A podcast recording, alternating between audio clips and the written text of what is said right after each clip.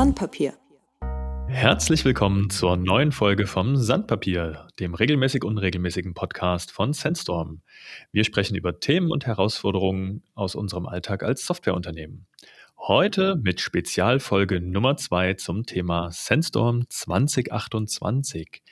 Bei mir zu Gast, beziehungsweise heute mein Gesprächspartnerin ist die Caro. Hallo Caro. Hallo Tobi. Ach, Caro, ich durfte ja schon mal mit dir Podcast aufnehmen und wir haben zum Retreat gesprochen, du bist jetzt zwei Monate da, also es ist ein bisschen Zeit vergangen seit unserer letzten gemeinsamen Folge. Heute nehmen wir eine Spezialfolge auf. Spezialfolgen, mhm, du hast es erraten, die sind speziell. Ähm, einmal, weil uns das Thema besonders wichtig ist, deswegen wollen wir es ein bisschen hervorheben und zum anderen nehmen wir uns vielleicht auch ein bisschen mehr Zeit. Das hängt davon ab, wie das Gespräch über das Thema 2028 so verläuft. Die erste Spezialfolge war zum Thema Open Source Marketing, auch sehr spannend, also kann ich Hörerinnen und Hörern sehr empfehlen. Heute geht es um ja, Sandstorm 2028 und was das ist, was das mit Nachhaltigkeit zu tun hat, was es für uns bedeutet und warum es eine Spezialfolge wert ist, das besprechen wir alles gleich. Zur Einleitung möchte ich, Caro, möchte ich dich fragen. Du bist jetzt seit zwei Monaten bei Sandstorm. Ich glaube, wir hatten in der Retreat-Folge auch schon mal vorsichtig genau. angedeutet, genau. was so dein Hintergrund ist, wo du herkommst. Deswegen jetzt also die Frage ein bisschen anders gestellt. Was machst du bei uns in einem IT-Unternehmen? Was hast du die letzten zwei Monate gemacht? Die Frage ist nicht, äh, die höre ich nicht selten. Also seit ich ähm, weiß, dass ich zu Sandstorm komme, Menschen, die Sandstorm nicht kennen, die fragen, wie jetzt IT-Unternehmen? Warum IT-Unternehmen? Interessanterweise Menschen, die Sandstorm kennen, stellen die Frage nicht. Für die ist das irgendwie schlüssig, dass ich hier mit dabei bin. Ähm, das ist mir aufgefallen. Das fand ich auch, auch schön, ist auch eine Bestätigung. Also ich finde die Entscheidung ja auch ganz gut, dass ich das gemacht habe. Ähm, ich hoffe ja auch. Ähm, aber was antworte ich den Leuten, die Sandstorm nicht kennen? Ähm, ich habe mich die letzten fünf Jahre bei Common Purpose ja ganz viel mit Wandel beschäftigt. Das zog sich immer durch die ganzen verschiedenen Programmtage durch. Und ich habe auch Sandstorm ja immer mal wieder mit eingebunden als Gesprächspartner. Und ähm, eins habe ich dabei gemerkt, nämlich dass, ähm, dass die IT Branche oder Community, sagen wir es mal so, ähm, ganz häufig Quelle von Wandel ist, von äh, der Entscheidung, wir machen was anders, äh, wir stellen irgendwie einen Status quo in Frage. Ähm, warum können wir das nicht einfach machen? Und das hat mich interessiert. Ich habe immer schon als Soziologin und auch sonst äh, gerne Phänomene zu ihrem Ursprung zurückverfolgt. Und ich habe so das Gefühl, dass ich jetzt in einem IT-Unternehmen gelandet bin. Das hat ähm, ja, das, das, für mich fühlt sich das schlüssig an. Ich gehe so ein bisschen back to the roots und gucke, warum kommen da Neuigkeiten her? Warum wird da was anders gemacht? Und ich habe inzwischen, glaube ich, auch ein bisschen was darüber schon gelernt, warum das so ist. Und das ist wirklich, wirklich spannend, weil die Geschichte der Unternehmenskultur einfach oft so eine ganz andere ist, aus so einer Community entstanden ist. Und jetzt muss ich auch ganz ehrlich sagen, ich kenne das selber in meiner Jugend. Ui, so alt, so alt bin ich, glaube ich, noch gar nicht. Aber ich habe in einer äh, Programmierer-WG gewohnt und ähm, habe ganz viel mit dieser Kultur zu tun gehabt. Und ich selber war auch ähm, mit 16, 17 ganz viel auch so in digitalen Communities unterwegs. Und das hat uns alle geprägt. Und das hat, glaube ich, eine besondere Sicht auf die Welt auch gebracht, was Vernetzung angeht und was Kooperation angeht. War jetzt ein bisschen mehr Antwort, als du wolltest, oder? Ich äh, bin gerade am, am Nachdenken, dieser Community-Begriff, ich verbinde damit heute vor allem Open Source Community, da, da steckt es direkt drin, ähm, wo wir uns als Sandstorm vor allem auch in der, in der NEOS Community eben auch im Kernteam mit engagieren, aber auch in, in, in, anderen Projekten, die wir für unsere tägliche Arbeit in der Softwareentwicklung, in der Webentwicklung nutzen, ähm, uns in, in, Communities engagieren ähm, und diese Art von, von Denken, so dieses, geben uns gegenseitig was, sodass wir alle mehr davon haben und, und voneinander profitieren. Und hat, dann hatte ich überlegt, ah, Community, Jugend, wo hat man sich so zugehörig gefühlt vor, vor ein paar Jahren? und ob das, ob das genauso war, ne? Dieses, dieser, man macht was gemeinsam, man hat irgendwelche verbindenden Elemente und man gibt in die Gruppe rein und dadurch, dass jeder etwas gibt, bekommt man ganz viel zurück, viel mehr als man als Einzelner oder Einzelne Genau. vielleicht reingibt. Und damals hat man auch noch gedacht, das wäre Hobby und Spaß und irgendwie und konnte sich gar nicht vorstellen, was einem das fürs ganze Leben eigentlich mit, mitgibt, wie sehr einen das prägt und wie viel man dann auch daraus machen kann. Ähm, man denkt ja, ach, das sind einfach Leute, mit denen ich was Interessantes mache in meiner Freizeit. Aber letztendlich, ähm, ja, prägt einen das. Und das nimmt man dann mit in eine Arbeitswelt. Ich glaube, dieses, dieses, dieses Thema Open Source, Engagement, Community, das können wir sogar auch nochmal in der extra Folge auslagern, was das, was das bedeutet, ob das in der, aus unserer Sicht in der IT-Welt besonders ist oder ich glaube, wir haben es auch an vielen Stellen schon mal so, so ange, wie sagen, ich will mal Englisch sagen, angetouched. Wie sagt man denn auf Deutsch? Ne, man, man, wir haben das so gestreift. Das ist vielleicht Gestreift, genau. ein schönes deutsches Wort, gestreift. Das Thema. Ähm, Als Soziologin finde ich es find unheimlich spannend. Da habe ich mich schon so ein bisschen reingenördet hier und da. und das ist ja auch ein Stück weit schon das Einleitung zu unserem Thema heute, Sandstorm 2028. Das hat ja auch was mit, mit Community zu tun, mit Teil sein von etwas Größerem, mit Mitmachen, mit etwas geben und ja, geben im Sinne von nicht nur nehmen, ne? im Sinne von ich, ich möchte hier etwas rausbekommen, sondern was ist es eigentlich, warum wir, warum es Sandstorm gibt, warum wir jeden Tag zur Arbeit kommen, warum wir montags aufstehen und vielleicht sagen, ah, hm, ich freue mich auf Montag, da, da wartet was auf mich. Ähm, insofern lass uns doch, lass uns doch den, die Überleitung nutzen und ich halte mal ein bisschen Monolog, oder? Ich erzähle mal ein bisschen, wo 2028 herkommt. Ich glaube, das ist als Erklärung und was es eigentlich ist. Wir haben es so ein bisschen angeteasert. Ja, es ist nicht ganz selbsterklärend. Also, leg mal ja. los. 2028 bezieht sich auf das Jahr tatsächlich, ähm, weil wir uns als Sandstorm 2018 äh, zu einem Strategieworkshop getroffen hatten, um darüber nachzudenken, wo wollen wir denn hin? Was ist denn so ein langfristiges Ziel, was wir verfolgen wollen? Wenn ich noch ein bisschen Hintergrund dazu geben darf, wir hatten, als wir gegründet hatten, hatten wir zwar eine Geschäftsidee auf dem Papier und okay, das war schönes Papier, hat, hat uns die Bank auch für den Businessplan gelobt. und nach ein paar Wochen war der hinfällig. Na gut, wie das halt so ist. Aber hm.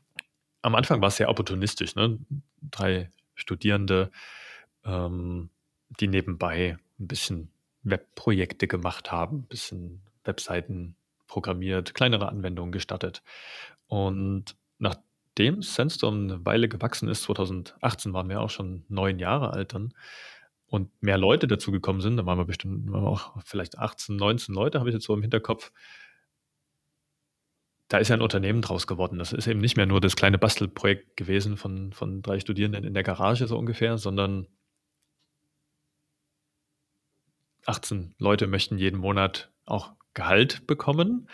Und das heißt, das muss irgendwie verdient werden. Wir hatten unsere, 2018 hatten wir das Gefühl, hey, unser, unser Businessmodell, ne, das so wie Sandstorm Geld verdient mit Webprojekten, die wir für Unternehmen machen, das funktioniert. So, wir sind aus diesem, aus dieser Existenzangst, okay, wo kommen denn die neuen Projekte her? Wie, wie, wie überleben wir morgen? Was, was macht denn die Hälfte der Leute ne, nächsten Monat? Das haben wir irgendwie geschafft, hinter uns zu lassen. Wir haben irgendwie das Business stabilisiert. Und dann haben wir gesagt, okay, wir müssen also nicht mehr nur im Hier und Jetzt leben, sondern wir können uns tatsächlich auch die Frage stellen, wo geht es denn hin? Wenn wir steuern würden, könnten, möchten, worauf wir unsere Energie fokussieren, nicht so opportunistisch, ah, da fragt ein Kunde an, klar machen wir, da fragt ein Kunde an, klar machen wir, sondern wenn wir uns bestimmte Kunden aussuchen wollen würden, aus welchem Bereich sollten die denn sein, wo wollen wir uns darauf fokussieren?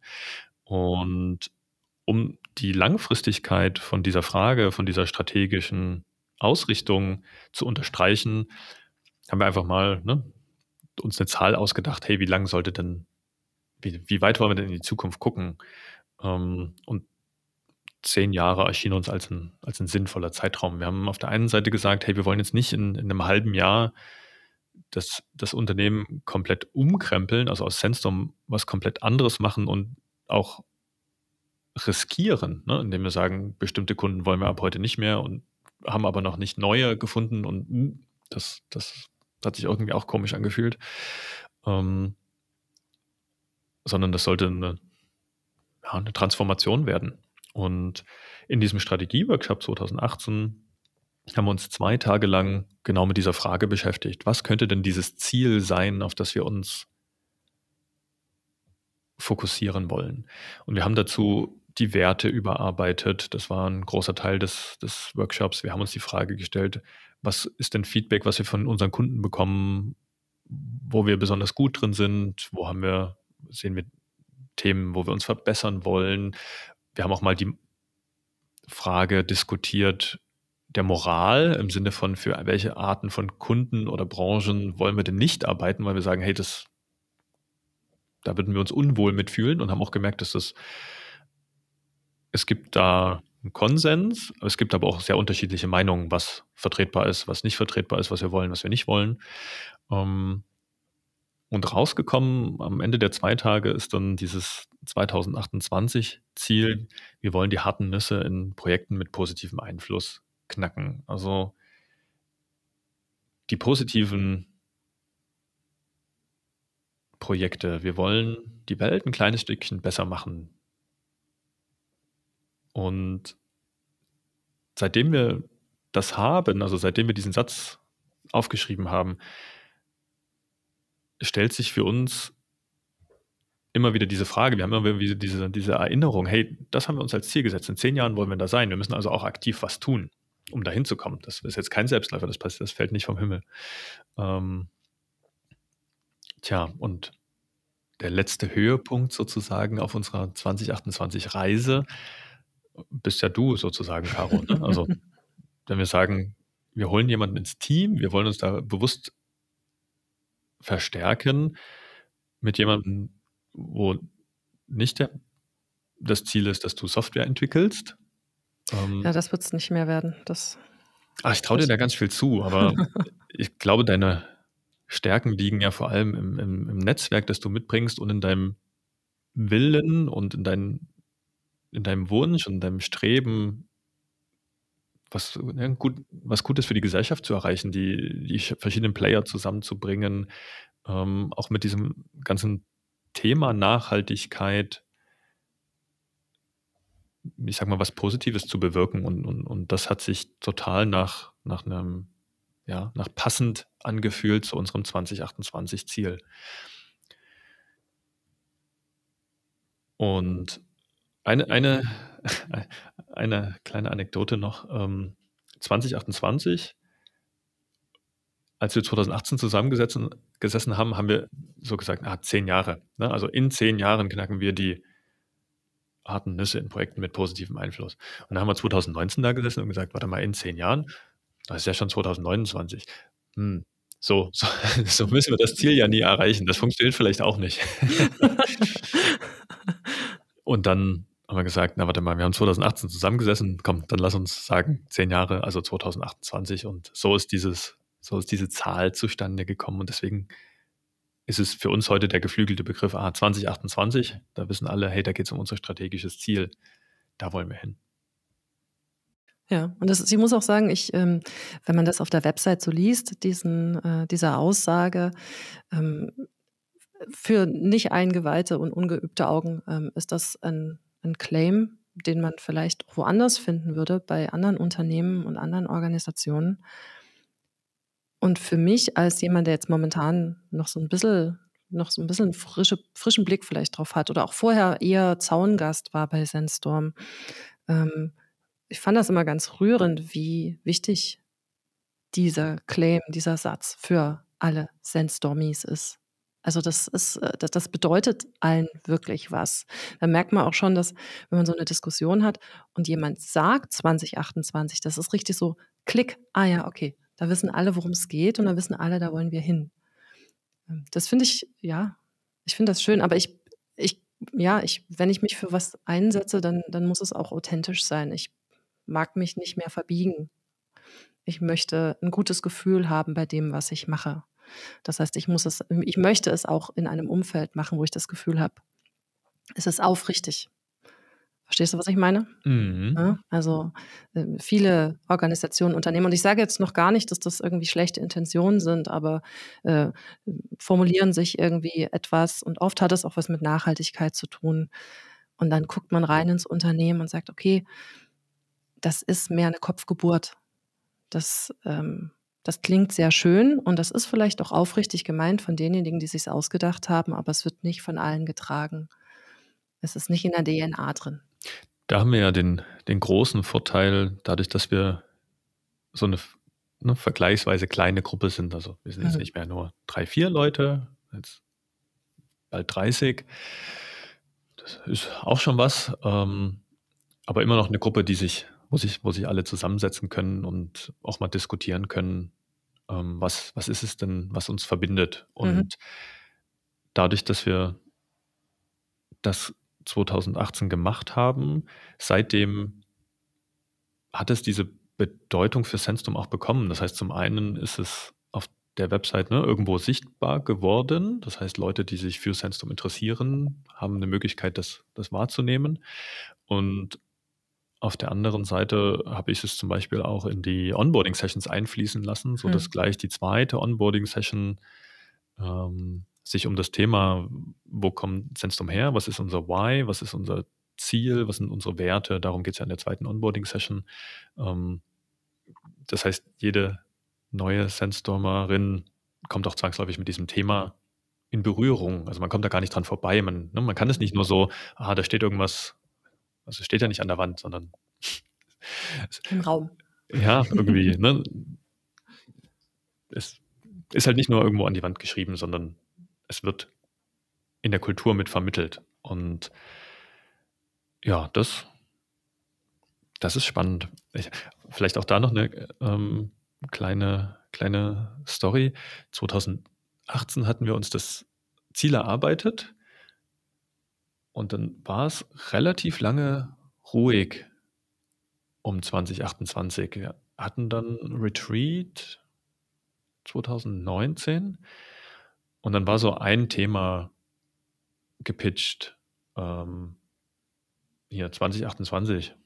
Und nun, oder damals hieß es noch zehn Jahresziel, ähm, da haben wir so ein Brainstorming gemacht, was, was könnten, wie könnten wir denn diesen, diesen, diesen Spruch, ne, die harten Nüsse in Projekten mit positivem Einfluss knacken, wie können wir das denn mit Leben füllen?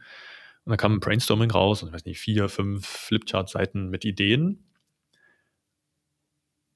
Und dann hat es wieder ein halbes Jahr gedauert, bis wir gesagt haben, sag mal, ja, jetzt ist ein Jahr rum, müssen wir, also wir, wir sollten, wir müssten da schon was tun. Das passiert ja nicht hm. von alleine, dass sich die, die Kundenstruktur ändert, ähm, in, ne, also zielgerichtet ändert auf ein bestimmtes Ziel hin. Oder dass die Art und Weise, wie wir wirtschaften, wie wir unsere Software entwickeln, wie wir miteinander umgehen, das ändert sich ja, also das ändert sich schon die ganze Zeit, aber wenn wir möchten, dass es zielgerichtet erfolgt, dann, dann müssen wir da Energie ins System reinstecken. Genau. Und dann nach einem Jahr stand wir so da, sag mal, äh, hm, da, so, hm. ja. ja. Energie ins System stecken. Wie würdest du denn den Zustand beschreiben, Caro, den du wahrgenommen, vorgefunden hast, als du zu Sandstorm dazugekommen bist, was jetzt 2028 angeht? Also ich bin ja noch am Ankommen, muss ich sagen. Ich entdecke immer noch ganz viel Neues und ähm, lerne immer noch ähm, Sandstormies kennen und besser kennen. Und hin und wieder kommt ja auch mal jemand wieder aus der Elternzeit zurück. Wir sind da ja sehr produktiv. ist immer wieder schön. Ähm, aber was ich, ähm, von Anfang an wahrgenommen habe, ist, ähm, dass es was ich interessant fand, ist, dass es, ähm, dieses ganze Thema Nachhaltigkeit und das 2028-Thema ist ja 'n Nachhaltigkeitsthema. Ähm, wenn du eine positive oder gute Delle der im Universum hinterlassen willst in diesem Bereich, dann musst du dich ja an der eigenen Nase fassen. Dann musst du ja bei dir selber anfangen als Organisation. Und das, was du grade gesagt hast, da muss man Energie reinstecken. Das kommt nicht von alleine. Was ich aber interessant finde, ist, dass die Energie aus den einzelnen Personen rauskommt. Also, es ist nicht so, dass es ein, ähm, übergeordnetes Ziel, was da irgendwie draufgesetzt wurde und jeder bemüht sich jetzt, so gut es geht, nachhaltige Entscheidungen zu treffen, sondern es ist auf 'ner ganz persönlichen Ebene setzt das an. Wenn ich hier mit Menschen im Alltag zu tun habe, Sandstormies, ähm, dann merke ich, dass die das ganz stark aus denen herauskommt.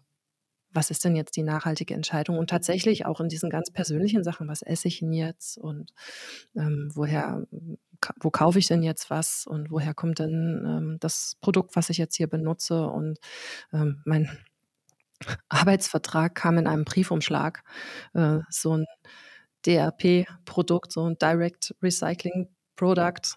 Das heißt, ähm, das ist 'ne Landkarte, 'ne ausgemusterte, die in Briefumschlag umgearbeitet wurde. Habe ich aufgehoben. Äh, das gefällt mir. Also, wir haben auch zwischendurch ganz oft so auch auf'm Retreat hat das 'ne Rolle gespielt. Wo kaufen wir ein? Was was machen wir jetzt hier? Wie machen wir das? Ähm, was ist die nachhaltige Alternative? Und das finde ich wird finde ich was Besonderes, wenn's so aus den Menschen einzelnen Menschen herauskommt. Es hat, glaube ich, dann auch 'ne viel größere Chance, ähm, in 'ne Unternehmenskultur authentisch einzufließen, als wenn es von ich in Anführungsstrichen oben so richtig oben und unten habe ich jetzt hier noch nicht erlebt bei uns, aber, ähm, wenn es so aufgesetzt wird. Ähm Interessant fand ich auch, äh, 'ne Diskussion, die wir hatten, nämlich grade wenn es um dieses, äh, Projekte mit positivem Einfluss natürlich gibt es auch jetzt schon Projekte, ähm, die euch hier sehr am Herzen liegen, weil sie ganz offensichtlich 'n positiven Einfluss haben, weil sie gesellschaftlich, ähm, irgendwas wirklich verbessern, ähm, altruistisch sind, ähm, Menschen wirklich ganz unmittelbar in ihren Bedürfnissen helfen. Und es gab von ich habe von Anfang an so 'ne Diskussion wahrgenommen oder so so fast so 'n Schmerzpunkt. Muss das wehtun?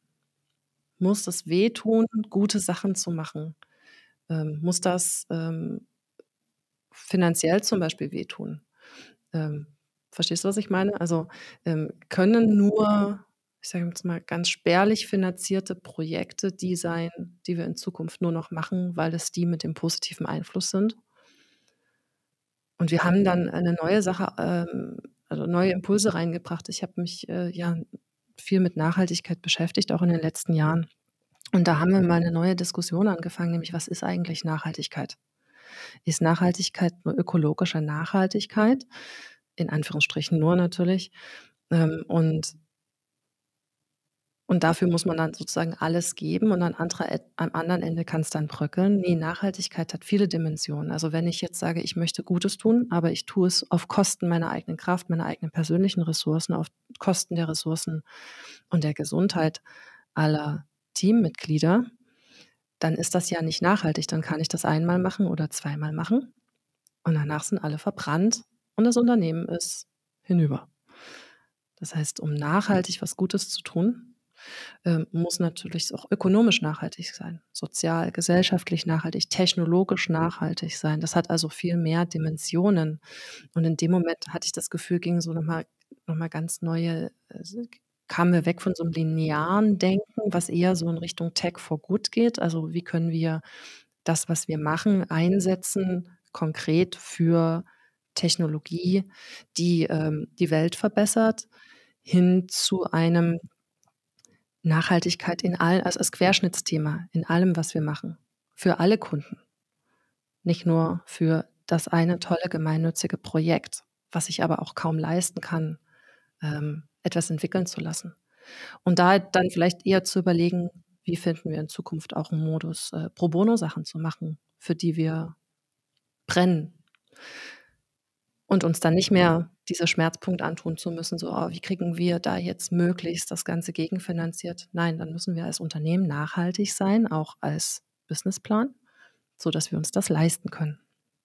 Also, Nachhaltigkeit in allen Bereichen und das hat das war irgendwie befreiend, habe ich gemerkt, weil plötzlich konnte man in so viel mehr Sachen, in so viel mehr Richtungen denken. Es war keine Blockade mehr. Es war weg von diesem: „Ah, das muss dann auch wehtun.“ Das muss es nämlich nicht. Wenn's wehtut, dann hält man das nicht lange durch. Schmerzen hält einen ab, Sachen zu machen und blockiert einen, egal ob's jetzt körperliche Schmerzen sind oder eben, ja, das Gefühl, dass man irgendwie den Karren seitwärts schiebt und, ähm, nicht vorankommt. Ich Was lasse ich ich auch lasse dich grad mal, ne, die Liste 'n bisschen aufzählen, weil das sind so alles die Gesprächsthemen, die wir dann anknüpfen. Deswegen sage ich grade nicht so viel, sondern ich lasse das mal so laufen. Finde ich gut. Machen wir weiter. Okay. Was, ähm was mir noch aufgefallen New Work. New Work ist ja so 'n Überbegriff, ähm, für, hm, Sachen in der Arbeitswelt so zu machen dass sie, ähm, die Menschen, die dort arbeiten und die Kunden glücklich machen. Und, ähm und das eben anders. Also, weg von: „Das muss man so machen und das geht nicht anders“, weg von, äh, Glaubenssätzen, ähm, hin zu: „Wie können wir's denn sonst noch ausprobieren? Was tut uns denn gut?“ Und das ist auch 'n Nachhaltigkeitsthema, weil das ist genau das, was ich vorhin sagte. Ähm, etwas, was schmerzt, das machst du nicht freiwillig lange. Das machst du nicht nachhaltig. Und New Work war bei Sandstorm, so wie ich's vor vorher schon kennengelernt habe, immer 'n großes Thema. Also, es war immer so dieses, äh, wir stellen die Frage, ne wir stellen den Status quo infrage. Und deswegen hatte ich euch ja auch immer wieder eingeladen als, äh, SpeakerInnen zu diesem Thema, weil ihr eben auch bei diesen ganzen Common Purpose Programmen zum Beispiel immer wieder die Frage gestellt habt: „Geht das nicht auch anders?“ Wenn Führungskräfte aus anderen Branchen gesagt haben: „Na, es ist eben so.“ Und das ist im Grunde genommen nichts anderes. Das ist soziale und äh, das ist individuelle und soziale Nachhaltigkeit, die Dinge so zu probieren und dann auch immer mal wieder zu experem perimentieren, was funktioniert, was funktioniert nicht. Die Welt wandelt sich am laufenden Band. Wir eine Lösung, die wir heute haben, kann sein, dass die übermorgen nicht mehr funktioniert. Und diesen Mut, da Experimentierraum zu sein und keine Tabuthemen zu haben und zu sagen: „Hm, wenn wir merken, hier gibt's 'n Schmerzpunkt, dann reden wir drüber und dann versuchen wir es eben mal anders.“ Das ist, ähm, habe ich das Gefühl, das, was unter dieser Überschrift New Work oft steht und, ähm, ist aber eigentlich auch nix anderes als Nachhaltigkeit in 'nem Unternehmen. Und, ähm, damit hat sich Sandstorm ja immer schon sehr stark identifiziert. Also, auch, dass das eigentlich ein, äh schon längst heißt, dass ihr euch schon längst auf 'n Weg gemacht hattet in Richtung Nachhaltigkeit, in Richtung 2028. Das war auch was, was wir so 'n bisschen na, zumindest mal herausstellen konnten im Gespräch, dass das alles zusammengehört. Und da lerne ich jetzt auch selber. Also, ich habe mir im Laufe meines Arbeitslebens ja 'n unheimliches Tempo angewöhnt und die Sache und das Ergebnis stand immer im Vordergrund. Und das ist nicht einfacher geworden, als ich angefangen im gemeinnützigen Bereich zu arbeiten, wo man ja dieses höhere Gut hat und das Gefühl hat, man kann zu gar nichts mehr nein sagen, weil jede Tätigkeit, alle Aufgaben, die auf einen zukommen, verbessern irgendwie irgendjemandes Leben hoffentlich und idealerweise natürlich am besten die ganze Welt. Und dann fängt man an, ähm, sehr, ähm, ressourcenunbewusst zu arbeiten. Das hat man ja auch in in anderen Bereichen, ne, wo, äh Pflege und so weiter, also, wo Menschen sich wirklich auspowern, weil sie sagen: „Das höhere Gut, das, wofür ich arbeite, das ist einfach so viel wichtiger als ich selber.“ Und ich will das jetzt nicht genau vergleichen, ähm, aber so 'n bisschen, äh, ist es im gemeinnützigen Bereich auch. Da gibt's ja auch 'ne relativ hohe Burnout-Quote. Und, ähm, aus so 'ner Kultur bin ich 'n Stück weit auch gekommen, schon aus meiner eigenen Selbstständigkeit. UnternehmerInnen tendieren ja heutzutage und auch früher früher noch viel mehr vielleicht sowieso schon dazu, sich auszupowern ohne Ende. Äh, und nachher auch aus'm gemeinnützigen Bereich. Das heißt, da lerne ich jetzt hier auch um. Da muss ich selber erst mal lernen und da da tut's mir auch gut, das mal so 'n Tobi oder andere Leute mal fragen: „Ist das jetzt von den Prioritäten ist das notwendig? Ähm, mach mal langsamer.“ Manchmal ist langsames Denken besser als schnelles Denken. Und das ist das fließt hier sehr strukturiert auch in meine Onboarding-Sessions ein. Ich kriege hier nämlich, ähm, alle 2 Wochen ungefähr, äh, 'ne Onboarding-Session zu solchen Themen. Die kriegt hier jeder, der hier anfängt und jede. Und, ähm, ich merke, wie sehr ich mich damit auch selber immer mal wieder infrage stellen muss und auch meine eigenen Glaubenssätze aus der Vergangenheit. Wie sehr bei mir nicht ressourcenbewusstes Arbeiten in mir drin steckte. Mhm. Und das, obwohl ich mich mit Nachhaltigkeit beschäftige. Also, Ach. Wein jetzt trinken und Wasser predigen sozusagen. Du hast ja schon so viele Sachen angesprochen. Ich ich ich würde vorschlagen, wir wir steigen tatsächlich mal ein in in eins, ähm, wenn das für dich okay ist. Wir kommen bestimmt noch an mehr vorbei. Ähm lass uns mal mit was ganz ein vielleicht ein ich nenne es einfach, aber das Wort gefällt mir noch nicht, mit was Einfachem anfangen. Du hattest vor uns das Beispiel von dem von dem Briefumschlag, der der recycelt war. Ähm und was was mir wichtig ist, äh, für für für den Podcast, auch für die Hörerinnen und Hörer, ist, mal zu vermitteln diese Nachhaltigkeitsreise, auf der wir uns befinden, dieses Verfolgen der Strategie hm, das hat immer, ganz verschiedene Aspekte. Du hast jetzt schon ganz viele erzählt, ne? Manche fangen an bei: „Hey, was sind denn so Kleinigkeiten, die wir vielleicht einfach ändern können?“ Und dann haben wir 'n klitzekleinen Beitrag geleistet. Andere sind viel komplizierter, weil sie irgendwie viel näher an einem dran sind. Wie wie agieren wir miteinander? Ähm, was ist was ist unsere Kultur? Was ist unsere ne, diese diese Frage auch, die du angesprochen hast: „Hey, Nachhaltigkeit ist ist nicht nur ökologisch, sondern da gehören die anderen Dimensionen mit dazu.“ Das war, ne, dieser Aha-Moment, den du angesprochen hast. Und das das das Beispiel von diesem Briefumschlag, ähm irgendwo gab's so 'n so 'n Impuls: „Hey, es gibt 'n nachhaltigen Bürobedarfsversandhändler“, ne? Und dieses dieses 'n kleines bisschen Energie reinstecken, um was zu verändern, das ist ich würde mal sagen, das so 'n grundsätzliches Ding irgendwie, ne? Wenn ich will, dass sich was verändert, muss ich Energie reinstecken. Wenn ich nix tue, dann nimmt das Energielevel so langsam ab und es bleibt so, wie's ist und ich mache nur das Notwendigste. Ähm das ist so 'n Ding, das ist mir für Sandstorm ganz wichtig, so dieses wir wollen intelligent agieren, clever sein. Ähm das heißt auch einfache Lösungen finden, aber nicht faul. Das ist so die die Kehrseite davon im Sinne von: „Ach, warum muss ich mich denn jetzt schon wieder verändern? Warum muss ich denn jetzt schon wieder Energie aufwenden?“ Ne, also und das ist immer immer 'ne 'ne Diskussion im Sinne von „Hey, lasst uns hey, ich habe hier von 'nem nachhaltigen Büroversandhändler, wie auch immer, gehört. Lasst uns uns das doch mal anschauen. Ist das nicht ein 'ne 'ne einfache Änderung, die wir machen können, dass wir, weiß ich nicht, statt hier Whiteboard-Marker, ähm, wenn sie leer sind ich übertreibe jetzt mal, ne, wegzuschmeißen, ähm, kann man die nicht nachfüllen? Oder die Briefumschläge. Warum muss das gebleichtes, neues irgendwas Papier sein? Es wir verschicken so wenig Briefe, Mhm. ähm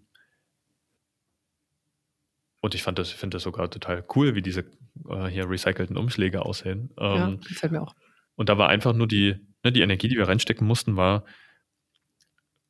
wenn wir an unseren normalen Zyklus kommen, wo mal wieder ein Set Briefumschläge zu bestellen ist, dann bestellen wir das halt bei 'nem anderen Anbieter. Also, ne, kaufen das bei 'nem anderen Anbieter ein. Und das ist definitiv nicht unser Kernprozess. Ne, also, das ist ganz weit weg von unserem Kernprozess. Und die Diskussion, die wir intern auch dazu haben, ist völlig richtig ist es, also tun wir das Richtige, wenn wir an diesen peripheren Prozessen nachhaltiger werden, aber in unserem Kern dafür nicht, weil wir uns da nicht rantrauen oder vielleicht keine Vorstellung davon haben, was heißt es denn, nachhaltig Software zu entwickeln oder nachhaltige Software zu entwickeln. Uh, wie, wie, geht das und was ist das? Und uh, das ist ganz wolkig. Ah, aber wenn ich einen recycelten Briefumschlag habe, darunter kann ich mir was vorstellen. So. Mhm. Ähm, Und das Schöne an Sandstorm ist ja, wir sind, wir sind nicht mehr allein im Sinne von, wir sind nicht nur eine Person, sondern wir sind ja mehrere Leute. Das heißt, viele Leute können sich damit beschäftigen. Und wie du das beschrieben hast, je, je tiefer das die, die, die DNA von Sandstorm auch durchdringt, um an so mehr Stellen denken Leute auch stärker darüber nach. Und ne, wenn wir das uns gegenseitig vorleben, hey, komm, wir stecken hier ein bisschen Energie rein und hier ein bisschen Energie rein und Schritt für Schritt für Schritt wird es langsam besser. Das Schöne ist, sobald der neue Status quo ja etabliert ist, im Sinne von, ja, äh, für, für Büromaterial bestellen wir halt, gucken wir halt zuerst bei so einem nachhaltigen Anbieter, dann kann sich ja da das Energieniveau wieder stabilisieren. Ähm, und wenn sich dieses, diese neue Gewohnheit ne, ein, eingeschliffen hat, dann, dann ist das halt so. Naja, ich glaube, dass äh, das eine tun, ohne das andere zu lassen. Also alles, was man für richtig hält. Also wenn man das Thema Nachhaltigkeit und wenn man das Thema Zukunftsfähigkeit richtig in sich aufgenommen hat, dann kann man ja gar nicht mehr so richtig anders, als sich diese Fragen immer wieder zu stellen. Das Ah, irgendwann ist das drin, habe ich den Eindruck. Und ähm, dann äh, ist es natürlich wichtig, sich die großen Fragen und tiefen Fragen zu stellen. Zum Beispiel, ne, wie, wie sieht nachhaltige Software aus? Und die Frage stellen wir uns ja. Ähm, und trotzdem spricht überhaupt nichts dagegen, das recycelte Briefpapier zu nehmen. Genau, und gleichzeitig ne, ist, ist, ist mir die Diskussion auch dahingehend wichtig, dass das halt klar wird, es geht hier nicht um, um Greenwashing oder mhm. nach, um Dinge zu tun, wo man sagen kann, hey, wir, wir machen etwas, wir haben doch nachhaltige Briefumschläge und ähm, vielleicht kaufen wir, wenn wir Lebensmittel kaufen, versuchen wir auf Regionalität, Saisonalität, Bio oder sonst irgendwas zu achten. Ähm, aber es sind halt nur diese peripheren Prozesse und das würde sich für mich nicht authentisch anfühlen. Ne? Das, das hat es, glaube ich, für uns auch schon mal angesprochen, dieses mhm. Wir machen das, weil es uns wichtig ist und nicht, weil wir denken, dass wir heute davon einen, Marketing-Effekt oder irgendwas haben. Also das, das wäre sozusagen für, für uns der falsche Grund, da irgendwas zu tun. Ähm, und dieser, dieser, dieser ähm, Spruch, ne, tue, nee, das eine tun und das andere zu lassen, so, ähm, den den kenne ich, den stelle ich gern auch immer wieder in, in Frage im Sinne von, wenn ich das als, als äh, wenn wir das als einzigen Spruch sozusagen hochhalten, dann steckt für mich die Gefahr drin, dann reißen wir zu viele Baustellen auf. Ähm, und wenn wir zu viel machen, dann steckt die Gefahr drin, dass wir, dass wir nichts richtig machen. Ne? Dann können wir über viele, viele, viele Themen reden und kommen nicht ins Doing in, in manchen.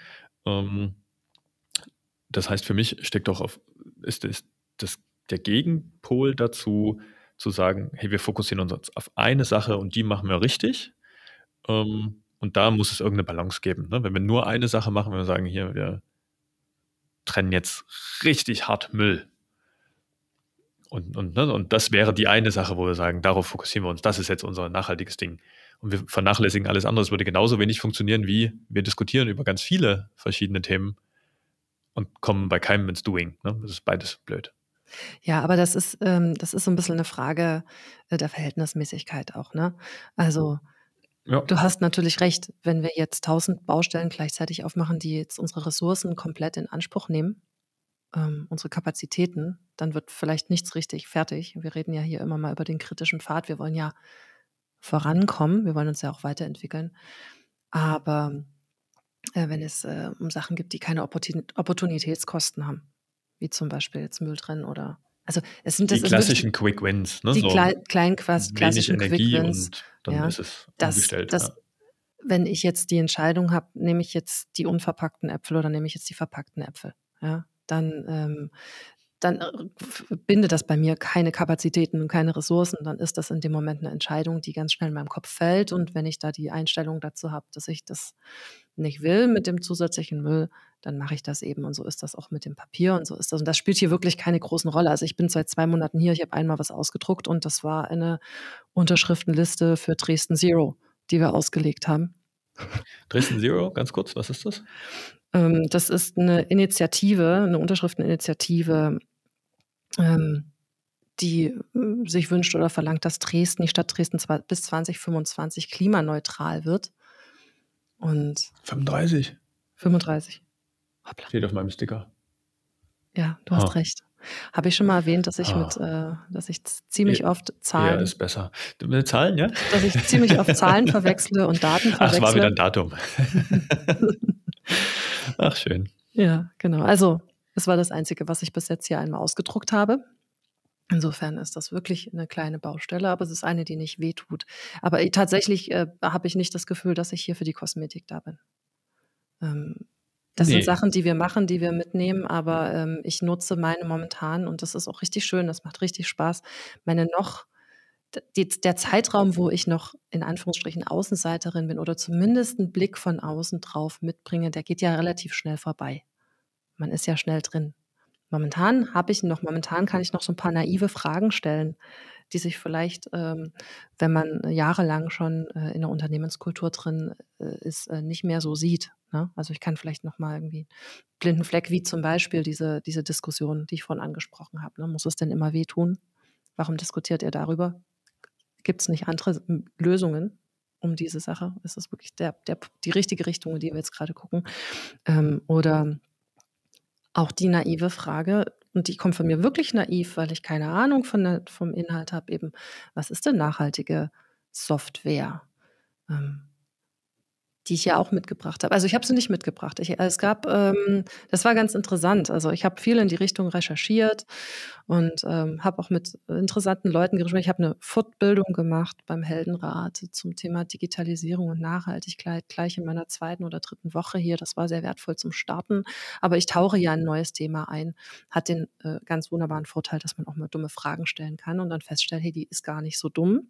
Die anderen wissen noch haben noch gar nicht die perfekten Antworten darauf“ und fragen sich: „Ja, stimmt, 'ne gute Frage.“ Ähm, und wir haben uns jetzt hier ich letzte Woche Anfang der Woche, vorgestern haben wir hier zusammengesessen und haben uns ganz intensiv in 'nem Workshop mit den Kriterien nachhaltigen Software beschäftigt und haben dann auch festgestellt ähm, dazu gibt's ja wissenschaftliche Papers und so weiter, die haben ausgewertet und haben das abgeglichen mit unserem Alltag hier. Es war sehr spannend, den EntwicklerInnen zuzuhören, als sie darüber diskutiert haben und festzustellen oder der Moment, wo ich gemerkt habe, jetzt haben sie sich reingenördet. Jetzt fangen sie wirklich dran, über nachzudenken. „Ah, stimmt, so kann man das auch machen. Und, hm, warum machen wir das eigentlich noch nicht regelmäßig? Und wie können wir denn das bei uns unterbringen?“ Und ja, richtig, na ja, das machen wir da jetzt ins Boilerplate mit rein und so. In dem Moment habe ich mich richtig wohl gefühlt, muss ich sagen. Aber trotzdem, äh, haben wir dann ähm, hat die Sabine dann gesagt: „Ey, guck mal hier von 'nem Retreat aus von vor 2 Jahren.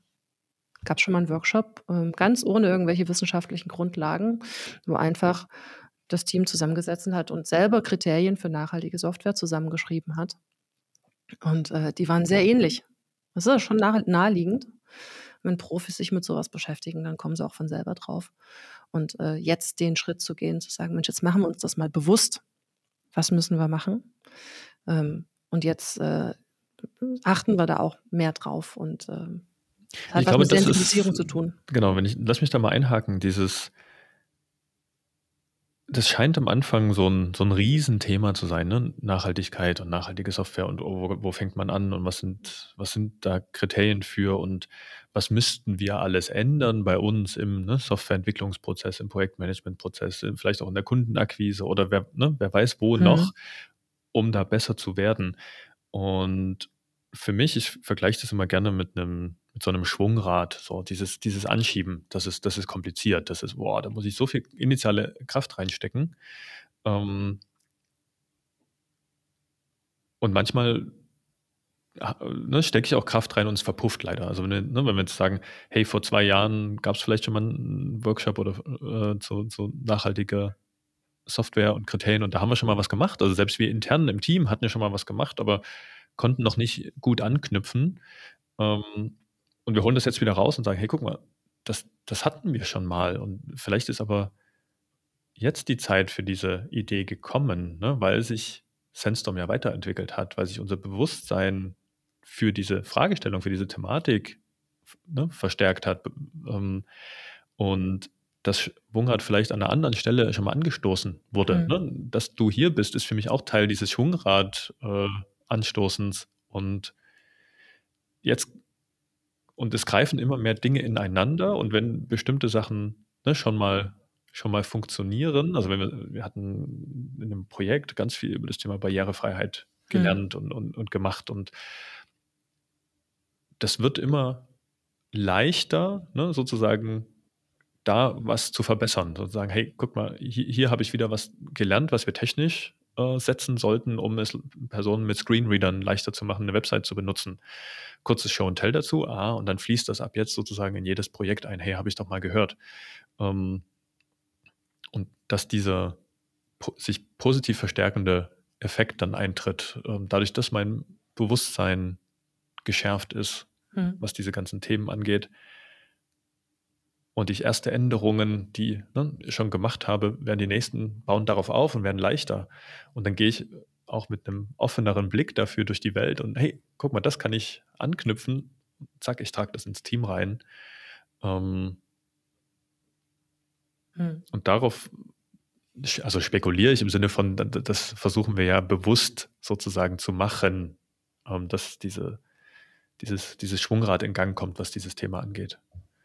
Ja, das ähm. ist das, was ich vorhin auch ja meinte, ne? Damit, ähm, wenn man mal sich da, wenn man da mal umgedacht hat, wenn man sich mal wirklich drauf eingelassen hat, dann, dann spielen diese Fragen ja immer eine Rolle bei jeder Entscheidung. Dann ist das irgendwann einfach, das läuft mit. Ne? Das, das Programm ist gestartet, das läuft einfach im Hintergrund mit. Und, ähm, und dann stellt man sich diese Fragen automatisch. Und dann hat man irgendwann so ein richtig, so, so ein Gefühl drin, das fühlt sich richtig an. Und dann, wenn man an so einem Punkt ist, wo man sagt, es fühlt sich richtig an, sich diese Fragen zu stellen, man wehrt sich nicht mehr irgendwo dagegen, wenn man sagt, okay, das klingt irgendwie anstrengender oder das ist irgendwie neu oder so, sondern es ist einfach die Frage, sich zu stellen, es gehört einfach zum Standardprogramm. Das ist Querschnitt, das ist drin in allen Prozessen. Und dann fällt es viel leichter, sich darauf einzulassen, auf so ein Thema. Und trotzdem ist es total schön zu sehen, dass es diese Vorarbeit schon gegeben hat bevor da irgendjemand gekommen ist und gesagt hat, hier, jetzt will ich aber endlich mal wissen, wie wir dazu stehen. Ähm, ich will wissen, was unsere Haltung dafür. Ich möchte von euch wissen, was denkt ihr über diese Kriterien nachhaltiger Software? Vielleicht haltet ihr das aus eurer Praxis heraus einfach für Humbug, was da drin steht. Das kann ich ja nicht beurteilen. Ich bin ja erst seit fünf Minuten in dieser Welt. Ähm, und dann ist natürlich auch was anderes entstanden. Ne? Also wir sind da durchgegangen und ich habe mitgekriegt, dass ganz vieles eh schon gemacht wird. Einfach weil es rational ist, weil es nicht nur richtig ist, sondern weil es auch klug ist, weil es Ressourcen spart und weil, weil man immer schon ähm, eine schnelle Reaktionszeit haben wollte. Und das ist dann einfach ähm, eine Win-Win-Situation. Ähm, und dann bei anderen Sachen ist, äh, ist eher dieses, ach stimmt, ja, das ist gut. Das sollten wir einfach nur regelmäßig machen. Oder hier sind Sachen, die können wir nicht selber entscheiden, das entscheiden die Kunden, aber wir können es ansprechen. Zum Beispiel Barrierefreiheit. Ja? Ähm, natürlich, wenn man äh, das äh, sehr, sehr konsequent implementiert in ein Projekt, dann hat das auch was mit Ressourcen, dann hat das was mit Arbeitszeit zu tun, das ist ein Mehraufwand. Und ein Stück weit muss natürlich der Kunde, die Kundin dann entscheiden, ob sie das investieren wollen. Aber sie denken gar nicht drüber nach, wenn wir die Fragen nicht stellen. Und das war zum Beispiel so ein Outcome, Outcome aus, dem, aus einer Diskussion bei, bei dem ersten Retreat, bei dem ich jetzt dabei war. Ne? Wir haben so viel, ihr habt, wir, ich sage jetzt mal schon wir, so viel gelernt aus das diesem Projekt, ähm, wo es halt wirklich spezifisch um Barrierefreiheit ging und äh, Vielfalt und Zugänglichkeit. Das sind auch, auch ganz wichtige nachhaltig, äh, ähm, soziale Nachhaltigkeitsfaktoren. Ähm, das Learning daraus zu nehmen und in anderen Projekten einfach die Fragen mitzustellen, wir können jetzt hier auch das und das machen, wir können das und das machen und das würde die Accessibility verbessern. Das bringt ja die andere Seite vielleicht erstmal auf den Kicker, dass das vielleicht wünschenswert wäre. Und genau das Gleiche betrifft auch viele andere Fragen hinsichtlich nachhaltiger Software. Dieses Bewusstsein bei uns selber drin zu haben, bei unseren tollen neuen ähm, BA-Studis zum Beispiel. Ne? Dass das in die Ausbildung unter diesem Kontext, viele von diesen technischen Feinheiten waren sowieso schon drin, aber die unter diesem Kontext Ressourcenbewusstsein und Nachhaltigkeit nochmal zusammenzustellen, zu sagen, das hat übrigens auch positiven Einfluss. Das ist ein ganz, ganz wichtiger Schritt dahin, das bei sich selber klar zu ziehen, das damit auch anbieten zu können, dieses Wissen bewusst da zu haben und mit anderen in eine Debatte zu gehen, sodass die dann entscheiden können, was wollen wir. Lass uns mal in dieses Ressourcenbewusstsein eintauchen. Ähm, du hattest das vor uns, als du die Themen vorgestellt hast, schon immer mal wieder erwähnt. Und du hattest das auch im, im Kontext dieser verschiedenen Dimensionen von Nachhaltigkeit mit erwähnt, ne, dass es eben nicht nur den, den ökologischen Aspekt gibt, sondern dass eben auch individuell für mich Nachhaltigkeit ganz wichtig ist und eine Rolle spielt, dass soziale Nachhaltigkeit eine Rolle spielt und Ressourcenbewusstsein lässt sich auf all diese Punkte anwenden. Ne? Auch, Mhm. auch mit Ressourcen in meinem Kopf ist, ist immer noch der Kurzschluss, ah, wir reden von, von natürlichen Ressourcen, ne? von dem, weiß ich doch nicht, ähm, Rohstoffen beispielsweise, die wir verbrauchen, beispielsweise, oder auch aber Ressourcen, die wir haben, das, das fängt ja bei uns an. Ne? Ich bin die Ressource, ich, mein Körper, mein Geist, ähm, die ich brauche, um eine Arbeit auszuführen, um meinen gewünschten positiven Impact zu haben. Das heißt, zu Nachhaltigkeit gehört es auch mit dazu, das hast du von uns auch schon angesprochen, dass ich mich um mich kümmere, um meine Ressourcen. Und das andere Beispiel, was wir gerade angesprochen haben, wenn wir über Barrierefreiheit reden, dann schließt das ja das Potenzial von Ressourcen auf, die bisher vielleicht ausgeschlossen waren von gewissen gesellschaftlicher Teilhabe, von der Nutzung auch von, von IT. Ähm, ne, wenn ich eine Sehbeeinträchtigung habe und alle Apps sind aber von jungen Menschen geschrieben, die total gut sehen können und die brauchen halt nur Schriftgröße 6, äh, Mhm. dann kann ich das nicht nutzen, Ende. Dann ist das, Und in dem das Moment, ist nicht cool. Ähm, aber nur weil ich vielleicht eine Sehbeeinträchtigung habe, heißt das ja nicht, dass ich nichts beizutragen habe oder dass ich nie ein ne, ganz toller Geist bin oder äh, ganz andere Fähigkeiten mitbringe. Und dieses Potenzial durch schlechte, ne, durch schlechtes Design, durch schlechte Entscheidungen auszuschließen, da, macht man, da machen, machen wir uns als Gesellschaft, im, ich glaube, im Moment noch ganz viel kaputt. Ähm, Und ich glaube aber genau das ist es. Man muss diesen Schritt von, äh, von einer ganz individuellen Perspektive hin zu einer, zu einer gesellschaftlichen Perspektive erstmal vollziehen. Und ähm, das ist nicht für jeden selbstverständlich schon rein auf Basis von Sozialisierung her. Wir waren als Gesellschaft früher viel segmentierter. Wir waren nicht so vernetzt wie jetzt. Wir konnten diesen offenen Blick nicht haben.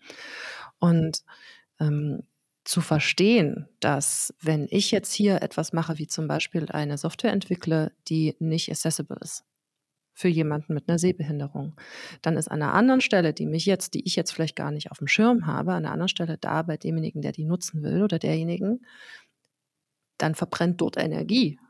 Ne? Dann kann die Person damit nicht arbeiten und dann hat die Person, ähm, dann geht es auf die Ressourcen dieser Person und gesamtgesellschaftlich geht es auf unsere Ressourcen, was Erkenntnis angeht, was, ähm, was äh, Zusammenleben angeht.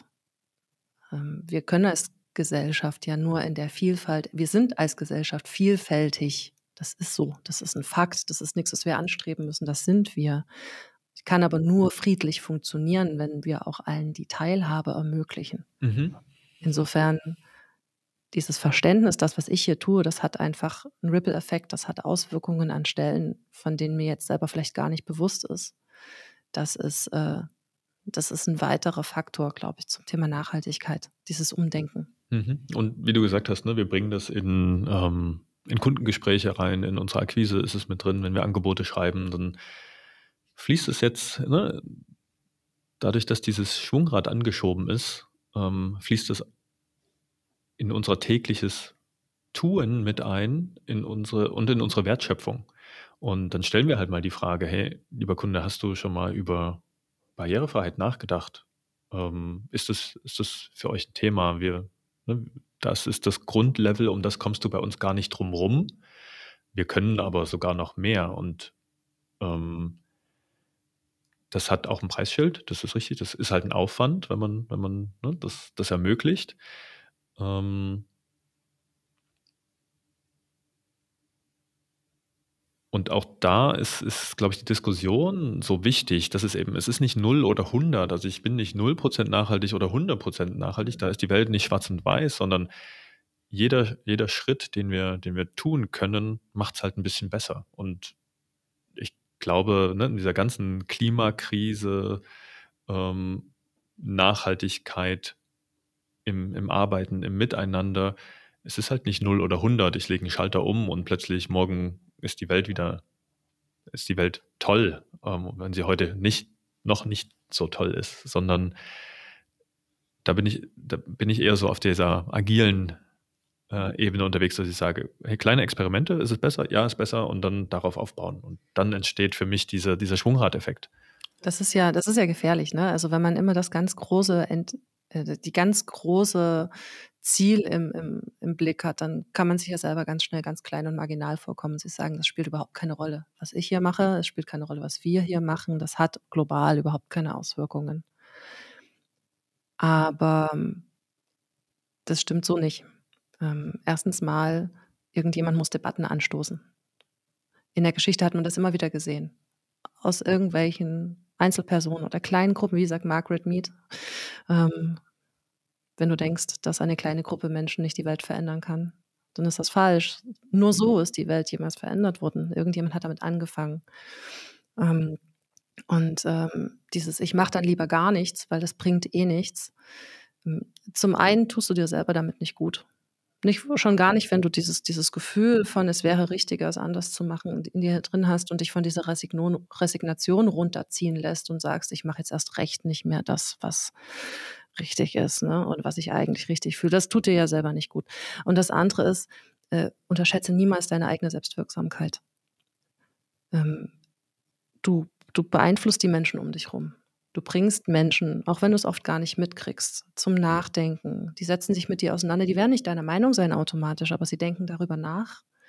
Und deine Perspektive auf die Welt ähm, ist, ist eine, mit der sich auseinanderzusetzen lohnt. Und wenn wir als IT-Unternehmen sagen, Nachhaltigkeit, Strom ist ein riesen, riesen, riesengroßer, der größte Faktor ne, was ökologische Nachhaltigkeit angeht. Und was wir machen, verbraucht Strom.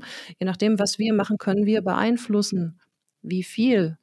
Ähm, und das mag jetzt vielleicht global gesehen jetzt nicht der Riesenunterschied sein, aber dadurch, dass wir uns die Frage stellen und dass wir sagen, für uns ist das wichtig und wir glauben, dass es für unsere Kunden wichtig ist und auch immer wichtiger wird, dadurch starten wir auch vielleicht eine Debatte. Und wir reden ja auch drüber. Wir machen ja hier gerade einen Podcast. Wir machen den nicht, weil wir glauben, dass wir perfekt sind. Offensichtlich sind wir am Anfang einer Reise und wollen andere ermutigen, die mitzugehen oder wenigstens drüber nachzudenken. Insofern, ähm, das ist gefährlich und das funktioniert, also nur so funktioniert ja eigentlich äh, alles, ein Unternehmen, eine Organisation oder eine Demokratie, in dem Menschen selber sagen, ich kann was verändern, ich kann was bewirken und es ist sinnvoll, dass ich gehört wäre, werde. Und das ist wieder diese, das Entschuldigung, aber das ist mir wichtig, das schließt auch den Kreis nochmal zu dem Thema Vielfalt, was wir vorhin hatten.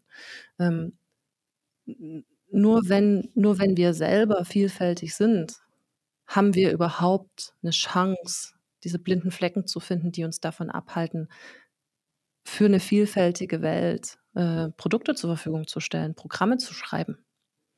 Deswegen ähm, haben wir gestern, Tobi, du und ich, gestern in der Yeshiva hier in Dresden gesessen und haben uns angehört, wie es jungen Menschen geht, ähm, die nach Dresden kommen und hier ein Leben aufbauen und suchen und äh, bis jetzt aber noch keine Chance äh, in dem Rahmen hatten. Wie können wir denen vielleicht eine Chance, einen Einblick geben? Oder deswegen machen wir vielleicht bei der Girls Day Academy mit, weil wir wissen, dass Code-Algorithmen die Welt bestimmen, aber geschrieben, Verzeihung, werden sie von weißen Dudes. Bis jetzt noch. Leider Was sich ändern muss. Ja. Auf jeden Fall. Also, man kann, man kann was verändern. Da bin ich ganz fest überzeugt von. Und diese Resignation, das bringt ja eh nichts. Die bringt tatsächlich, die bringt tatsächlich am Ende einen absoluten Stillstand. Genau, dann bewegt sich gar nichts mehr und dann da schließt sich auch der Kreis. Also, wir sind noch nicht am Ende des Podcasts, aber da schließt sich so ein, ein, ein, ein Kreis für mich zum Anfang, den wir hatten mit unseren Communities. Ne? In, in, dem Sinne ist ja Sandstorm auch eine Community. Ähm, ne, wir haben Dinge, die uns verbinden. Hoffentlich ist es mehr als der Arbeitsvertrag. Schon den Eindruck. Nein, natürlich. Ähm, das, das ist ja genau das, was ich, was ich vor uns versucht habe zu beschreiben. Ne? Dieses Ziel haben wir ja gemeinsam erarbeitet. Dieses, hey, wo wollen wir hin? Was wollen wir als Sandstorm gemeinsam bewirken? Und damit schaffen wir für uns ja auch einen Vertrauensraum in dieser Community Sandstorm, die wir sind, gewisse Dinge mal anzusprechen. Ne? Wenn, wie du sagst, Caro, du, du bist jemand Neues und du stellst mal ein paar vielleicht ja. noch nicht so oft gestellte Fragen, hinterfragst mal etwas, ähm, was sich für uns ne, auf diesem niedrigen Energieniveau so eingependelt hat und das machen wir halt so. Und dann kommt mal jemand in diese Community dazu, merkt, hey, hier bin ich willkommen, hier bin ich so, wie ich bin, willkommen. Und ich traue mich mal eine Frage zu stellen, hey, ich habe 2028 gehört, wir reden über Nachhaltigkeit. Was, was machen wir denn schon im Bereich nachhaltige Software zum Beispiel? So. Und hm, ne, in, in so einer Community, in so einer kleinen Gruppe, traue ich mich vielleicht eher, sowas anzusprechen, als wenn ich jetzt, ne, wenn die Caro jetzt sagen müsste, hm, ich gucke nicht nach innen und stelle diese Frage als allererstes, sondern ich drehe mich um und spreche in die große, weite Welt hinaus, hey, IT-Community, was machst du denn zum Thema nachhaltige Software? Und dann, und dann fragt die böse Community, ja, aber wer bist du denn, dass du diese Frage stellst? Na, super. Ähm, und hin und wieder, also hin und wieder ist die Antwort, ja, das ist so und so und das erklären wir dir gerne. Und hin und wieder ist die Antwort, ach Mensch, ja, Gute Frage. Absolut. Und da gibt es so viele gute und wichtige Fragen, die zu stellen sind. Ne? Ähm, Barrierefreiheit haben wir jetzt schon angesprochen.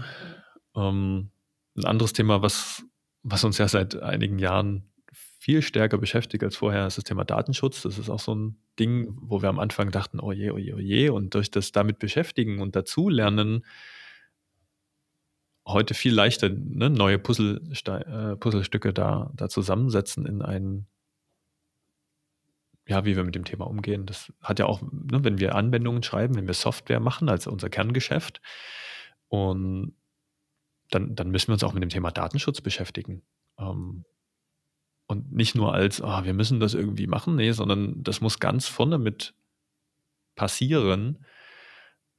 Und wir können auch unsere Kunden, das ist wieder genau das gleiche wie mit dieser Barrierefreiheit, wir können unsere Kunden schon ganz am Anfang in den Angeboten ähm, sagen, hey, wir sind hier keine Rechtsberatung, ne, also wir sind keine Anwäl Datenschutzanwälte, aber wir haben, wir beschäftigen uns mit diesem Thema und wir wissen, was es grundsätzlich bedeutet und welche Möglichkeiten es gibt und dass es vielleicht auch ein paar andere Wege als die ausgetretenen Pfade gibt. Ne? Vielleicht muss nicht alles Cookie-Consent sein, wenn man mal im Datenschutzbild äh, bleibt. Ne? Gibt es Webseiten, die man heute ansurft, wo man das Gefühl hat, hoch, kein Cookie-Consent. Und, und dann frage ich mich, ist die so alt, dass sie es noch nicht umgesetzt haben? Oder haben die eine gute Lösung gefunden, wo sie es nicht brauchen? Und das ist, glaube ich, das, was du von uns auch mit, mit, mit Sandstorm so assoziiert hast, dieses, hey, ich bringe mal was rein, ich stelle mal was in Frage, was schon lange, was so üblich ist und vielleicht findet sich ein total valider Grund, warum das so ist. Und manchmal findet sich aber auch, oh nee, gut, dass mal jemand das hinterfragt hat. Jetzt, wo ich drüber nachgedacht habe. Ja. Das es ist ja auch inspirierend, machen. ne? Also es ist ja, es ist gerade wenn so eine Frage kommt, ich kriege das ja in den Shows and Tells hier mit. Wir haben, also ich weiß nicht, ob das so allgemein allgemeines Usus ist, aber wir haben ja hier jeden Morgen unsere unsere Morgenrunde, ähm, wo alle mal zusammenkommen, egal wo sie gerade sind in der Weltgeschichte und, ähm, sich sagen: „Was hat mich glücklich gemacht und, äh, was hat mich frustriert und was habe ich heute vor und was brauche ich dafür vielleicht?“ Und, äh, ganz häufig gibt's dann hinterher ein Show and Tell, weil irgendjemand eine coole Lösung für irgendwas gefunden hat und das mal anderen zeigen möchte oder in 'ne auf eine Frage gestoßen ist. Jetzt wird's, ähm, hm, die Woche oder spätestens nächste Woche natürlich mal 'n Show and Tell zum Thema nachhaltige Software geben und das wird sicherlich nicht die letzte sein, weil es inspiriert solche Fragen. Probleme in Anführungsstrichen sind ja für viele Menschen, also zumindest für mich, ich glaube, für anderen geht das auch so, durchaus motivierend, weil man das Gefühl hat: „Mensch, hier bin ich jetzt richtig. Da gibt es ein Problem und ich habe die Mittel, das Wissen, um da was dran zu machen.“ Und das triggert die Kreativität. Viele Menschen ticken so, lassen sich da nicht blockieren. Ich habe den Eindruck, davon haben wir hier einige da. Und dann kommen sehr spannende Shows und Tells, von denen ich zugegebenermaßen immer nur die Hälfte verstehe. Aber ich gucke mir die Zeilen sehr gerne an und lasse es mir dann auch gerne erklären. Und, Das ist ja ähm auch was, wo wir uns uns definitiv weiterentwickeln und entwickeln wollen. Ähm Ich wollte nur sagen, ich finde das so cool, dass ich, äh, 'ne Frage stellen kann und dann hat rattert ein Gehirn und Absolut, plötzlich entstehen absolut. Codezeilen, die ich zwar selber nicht verstehe, aber ich habe sie irgendwie mit angestoßen. Das ist sehr, sehr befriedigend, so von wegen Selbstwirksamkeit, ne? Ja, also es geht mir ganz genauso wie du, ne, dass ich, äh, in in Show and Tells wenn wenn Code gezeigt wird, ne, 'ne technische Lösung für 'n Problem, dann sitze ich manchmal da und denke: „Hm, ah, aha, es gibt also eine technische Lösung für dieses Problem.“ Ähm, verstehe das auch nicht alles im im Detail. Und trotzdem ist dieses ich weiß nicht, ob wir zu Show and Tells hätten wir vielleicht sogar schon mal 'ne Folge gemacht haben, ich bin mir nicht sicher. Ähm, 'ne Podcast-Folge meine ich. Ähm, aber dieses diesen Anknüpfungspunkt: „Hey, ich weiß, da hat schon mal jemand über ein Thema gesprochen.“ Ähm das hat für mich auch 'n Nachhaltigkeitsaspekt im Sinne von Wissen teilen und ein Ja. ein belastbares Netzwerk sein, aber im Sinne von „Hey, ich kann dir helfen, den Richtigen zu finden, selbst wenn ich es nicht bin.“ Und da ist auch die Philosophie ich habe das, ähm vielleicht ist das vielleicht ist das 'n Generationending. Ich habe es erlebt in dem Unternehmen, wo ich wo ich vorher tätig war. Da war Herrschaftswissen noch viel institutionalisierter Mhm, ja. und, aha „Ja, ich kann dieses Problem für dich lösen, du kriegst dann die fertige Lösung von mir.“ Ja. Ähm, verglichen mit „Hey, dieses Zusammen an Dingen arbeiten und ich ich teile meine Erkenntnisse und das macht mich ja nicht weniger wertvoll. Im Gegenteil, das macht mich aus meiner Sicht viel wertvoller, jetzt in dem Kontext Sandstorm zum Beispiel, wenn ich jemanden habe, der nicht nur, ne, gute Arbeit macht, sondern andere auch dazu befähigt, bessere Arbeit zu machen, dann sind das Multiplikatoren und und wenn das das das ist für mich so 'n Ziel bei Sandstorm, 'ne Gruppe von Multiplikatoren zu sein. Ja, und das ist das ist auch 'ne das ist wieder 'ne Nachhaltigkeitsfrage, ne? Also, wenn ich auf einer Technologie sitze, dann bleibe ich da aber auch drauf sitzen. Dann bin ich die ganze Zeit damit beschäftigt, dass diese Probleme von anderen zu lösen, die von sich aus nicht weiterkommen. Das heißt, da wird an einer Stelle Energie verbrannt und ich selber kann mich nicht weiterentwickeln, weil ich bleibe immer dieses Nadelöhr. Ähm, also, meine Energie wird auch verbrannt. Also, auch das ist Energie. Das ist auch 'ne Ressource. Wie können wir uns weiterentwickeln, wenn wir so ständig so Nadelöhre haben? Mhm. Ja, absolut. Und, ähm, das ist vielleicht 'n schöner 'ne schöne Überleitung. Du hattest das vorher so angesprochen, ähm, dieses Thema Ökonomie. Also, beißen sich Nachhaltigkeit und Ökonomie, ne? Muss heißt nachhaltig zwangsläufig immer, dass es dass man damit kein Geld verdienen kann oder dass man dass es, wie hast du's genannt, wirtschaftlich wehtut. Ähm und wir hatten jetzt schon ganz viele Beispiele, wo wir gesagt haben: „Hey, da nachhaltiger zu werden, ist sogar gut für die für die Mhm. Ökonomie.“ Ähm, es ist vielleicht nicht immer sofort so leicht messbar, wie man das wie das die Betriebswirtschaft L Lehre gerne hätte, ähm, oder suggeriert, dass es gut ist, ne, mit Zahlen, Daten, Fakten. Aber meines Wissens gibt es da viele auch Untersuchungen zu, ähm, die zeigen, so 'n langfristig angelegte Strategien, nachhaltige Strategien sind was Resilienz angeht, Krisenfestigkeit, ähm, auch wenn man sich die, die Teamzusammensetzung anschaut, wie heißt es, Fluktuation zum Beispiel, Krankenstand und so weiter, ähm, statistisch gesehen deutlich besser aufgestellt. Und damit lohnt sich für mich Nachhaltigkeit auch ökonomisch. Ähm, nicht, weil unser Ziel ist, besonders viel Geld zu verdienen oder ähm, ja, ne, reich zu werden durch das, was wir tun, sondern wir als Organisation müssen ja überleben können. Ne? Und mit dem, was wir erwirtschaften, können wir dann wieder entscheiden, was, was machen wir damit.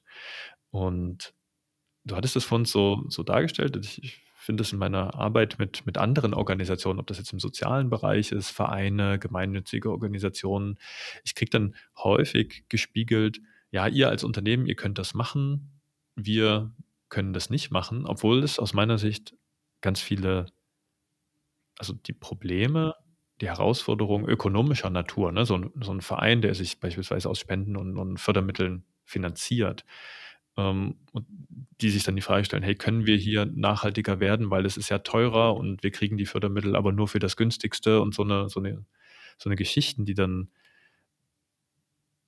wo die kurzfristige Zahl vielleicht dagegen spricht, aber langfristig wäre es total sinnvoll, hm. ähm, das zu machen.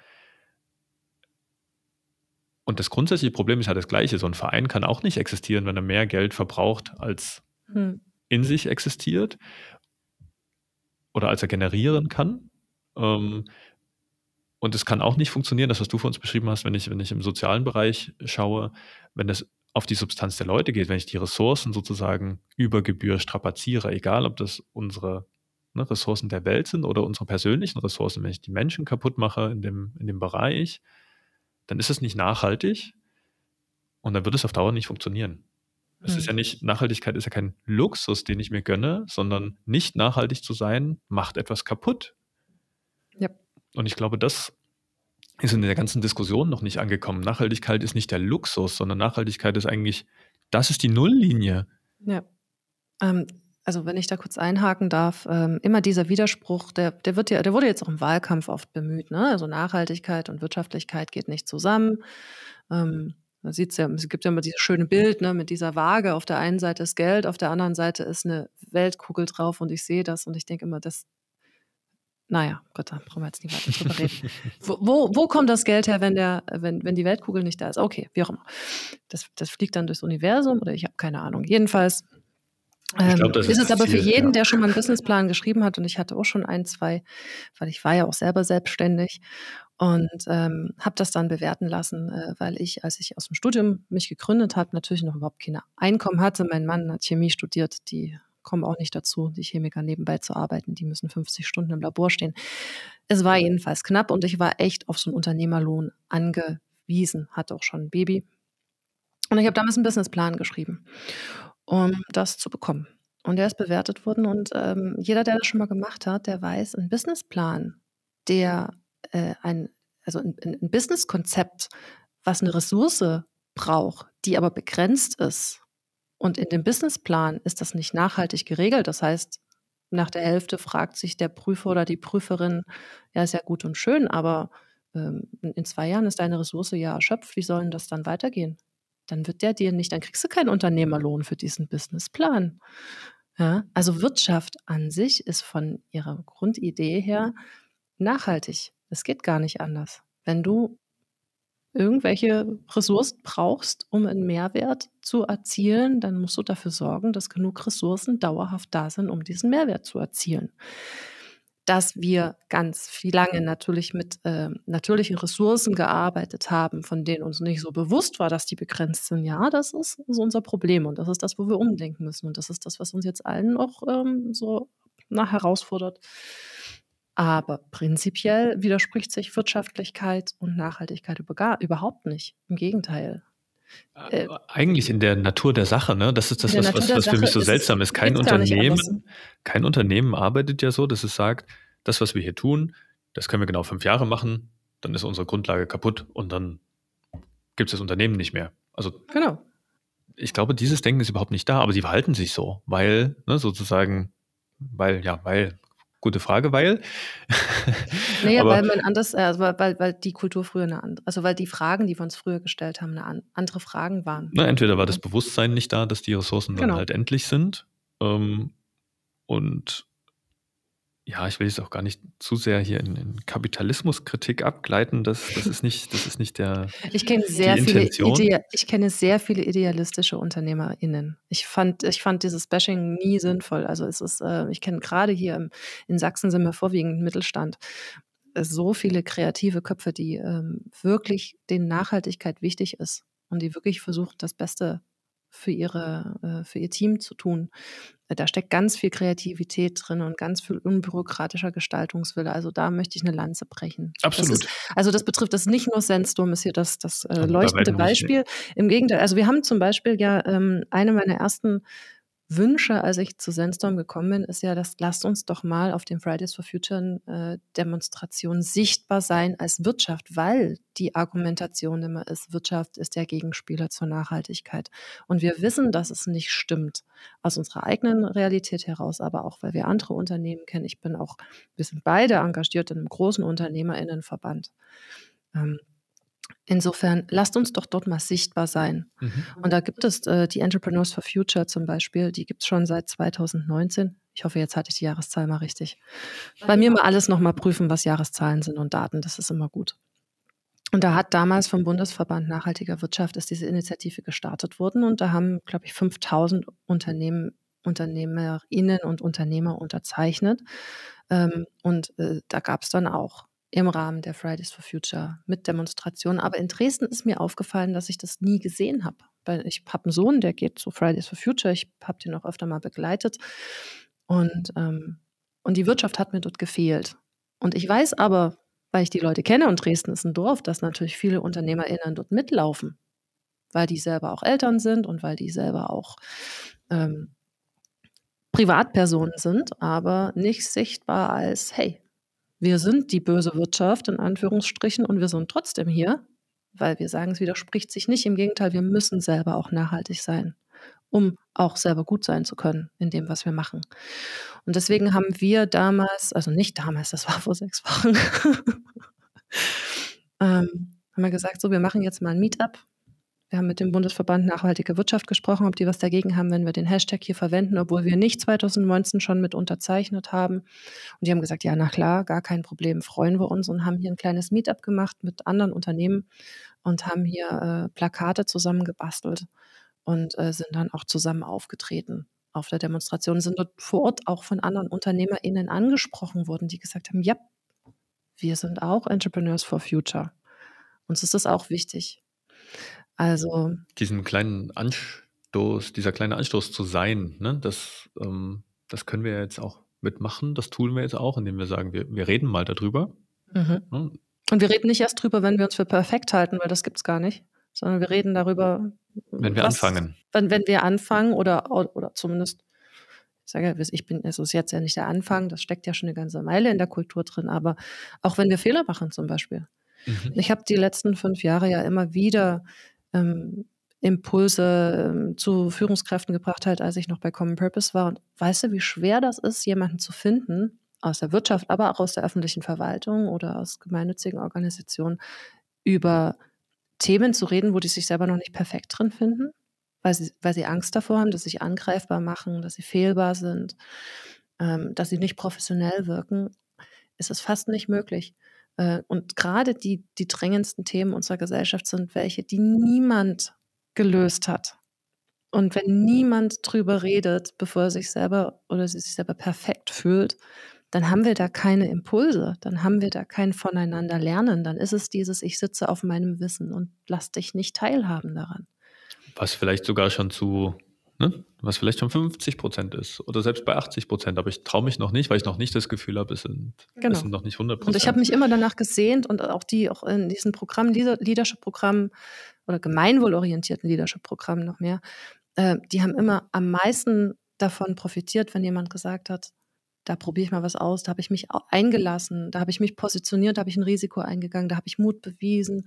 Und dann bin ich vielleicht auch, dann ein Teil davon hat nicht funktioniert oder ich bin richtig krachen gegangen und habe es nochmal anders probiert. Aber ähm, ich glaube, generell eine Fehlerkultur in unserer Gesellschaft ist ganz, ganz wichtig und dazu gehört auch darüber zu sprechen oder sprechen zu können, sich trauen zu können, zu sagen, ich mache mich hier auf den Weg, ich probiere was aus und in drei Monaten sage ich, ja, das war's nicht. Das war ein Holzweg. Ähm, ich gehe jetzt woanders lang. Ja, und dass dann andere das nicht als Schwäche empfinden genau, und sagen, da treten wir jetzt ja. rein, ihr seid ja die absoluten hier Noobs, sondern ähm, zu sagen, aha, was heißt denn das für uns? Für mich ist alleine dieses, dieses Denken schon seltsam. Ne, wenn ich vor ein paar Monaten eine Entscheidung getroffen habe, dann, und dann stellt sich heraus, huch, ich habe neue Erkenntnisse, ich würde diese Entscheidung heute anders treffen, dann treffe ich sie doch anders. Ähm, und dann zu sagen, dann habe ich mich, dann, war das ja ein Fehler, dass ich damals so entschieden habe. Naja, ich hatte ja ganz andere, meine Entscheidungsbasis war ja eine ganz andere. Ähm, das heißt, auf der einen Seite, ne, dieses, ich kann überhaupt mal mich darauf einlassen, dass Fehler passieren können, weil ich nicht perfekt sein muss, sondern weil ich sage, hey, es ist doch alles ein Prozess, wir wollen doch alle in, in kleinen Schritten Fortschritte machen. Und dann auch zu, und dann kommt unsere, unsere Prime Directive, die wir, die wir adaptiert haben, ne, zum Tragen. Und ich sage, hey, wenn ich von der Grundannahme ausgehe, dass jede Person in, in jeder Situation die für sie bestmögliche Entscheidung trifft, ne, mit den in dem Moment zur Verfügung stehenden Informationen, Ressourcen, Fähigkeiten und so weiter, dann wird es immer schwerer zu sagen, hey, du hast da einen Fehler gemacht, weil den, das ist vielleicht meine Beurteilung von außen, aber die, wenn, dass die Person in dem Moment absichtlich etwas falsch macht, das ist ja Quark. Ne, also in, in, mhm. wie vielen Situationen hast du, Caro, schon mal gesagt, ah, jetzt mache ich mal was falsch? Das, das kommt so nicht vor. Ne? Ähm, sondern wir sind ja bestrebt, eine möglichst gute Entscheidungen zu treffen. Und es kann sein, mir fehlt halt ne, Wissen, Kontext. Ich weiß nicht, wie ein Prozess funktioniert. Oh, ich hätte jemanden ansprechen müssen. Oh, hätte ich gewusst das, dann hätte ich anders entschieden. Das ist ja das, was häufig ähm, dann zu hören ist. Und ja, für, weißt, weißt du, worauf ich hinaus will? So dieses, wir, wir müssen uns voran scheitern. Es geht gar nicht anders. Oder es geht vielleicht schon anders, dann ist es Stillstand. Also wir, wir wollen was verändern. Wir Menschen verändern uns schon immer, sonst würden wir heute noch in Höhlen wohnen und Mammuts jagen, die wir nie hoffentlich alle ausgerottet haben. Ähm, wir verändern uns ständig und immer. Und das darf nichts sein, wovor wir Angst haben, sondern wenn wir uns mit dem neuen Bewusstsein, was ja jetzt langsam endlich mal in der Gesellschaft ankommt, dass Nachhaltigkeit eigentlich die Grundlinie ist, dass ne, wenn die zukünftigen Generationen auch noch was von diesem Planeten haben wollen, dann können wir nicht mehr auf Verschleiß fahren. Hm. Aber das hat auch wieder was mit, damit habe ich dich jetzt unterbrochen. Es hat auch wieder was damit zu tun, was wir vorhin schon besprochen haben. Ne? Also äh, im Grunde genommen knüpft das an an, ähm, an das Thema äh, Nadelöhr sein. Ähm, wenn du in einer Organisation, stell dir vor, du bist äh, irgendwie 50er Jahren ein Abteilungsleiter, du hast die Verantwortung für deine ganze Abteilung und berichtest nach oben. Und so bist du sozialisiert. Du hast diese Verantwortung.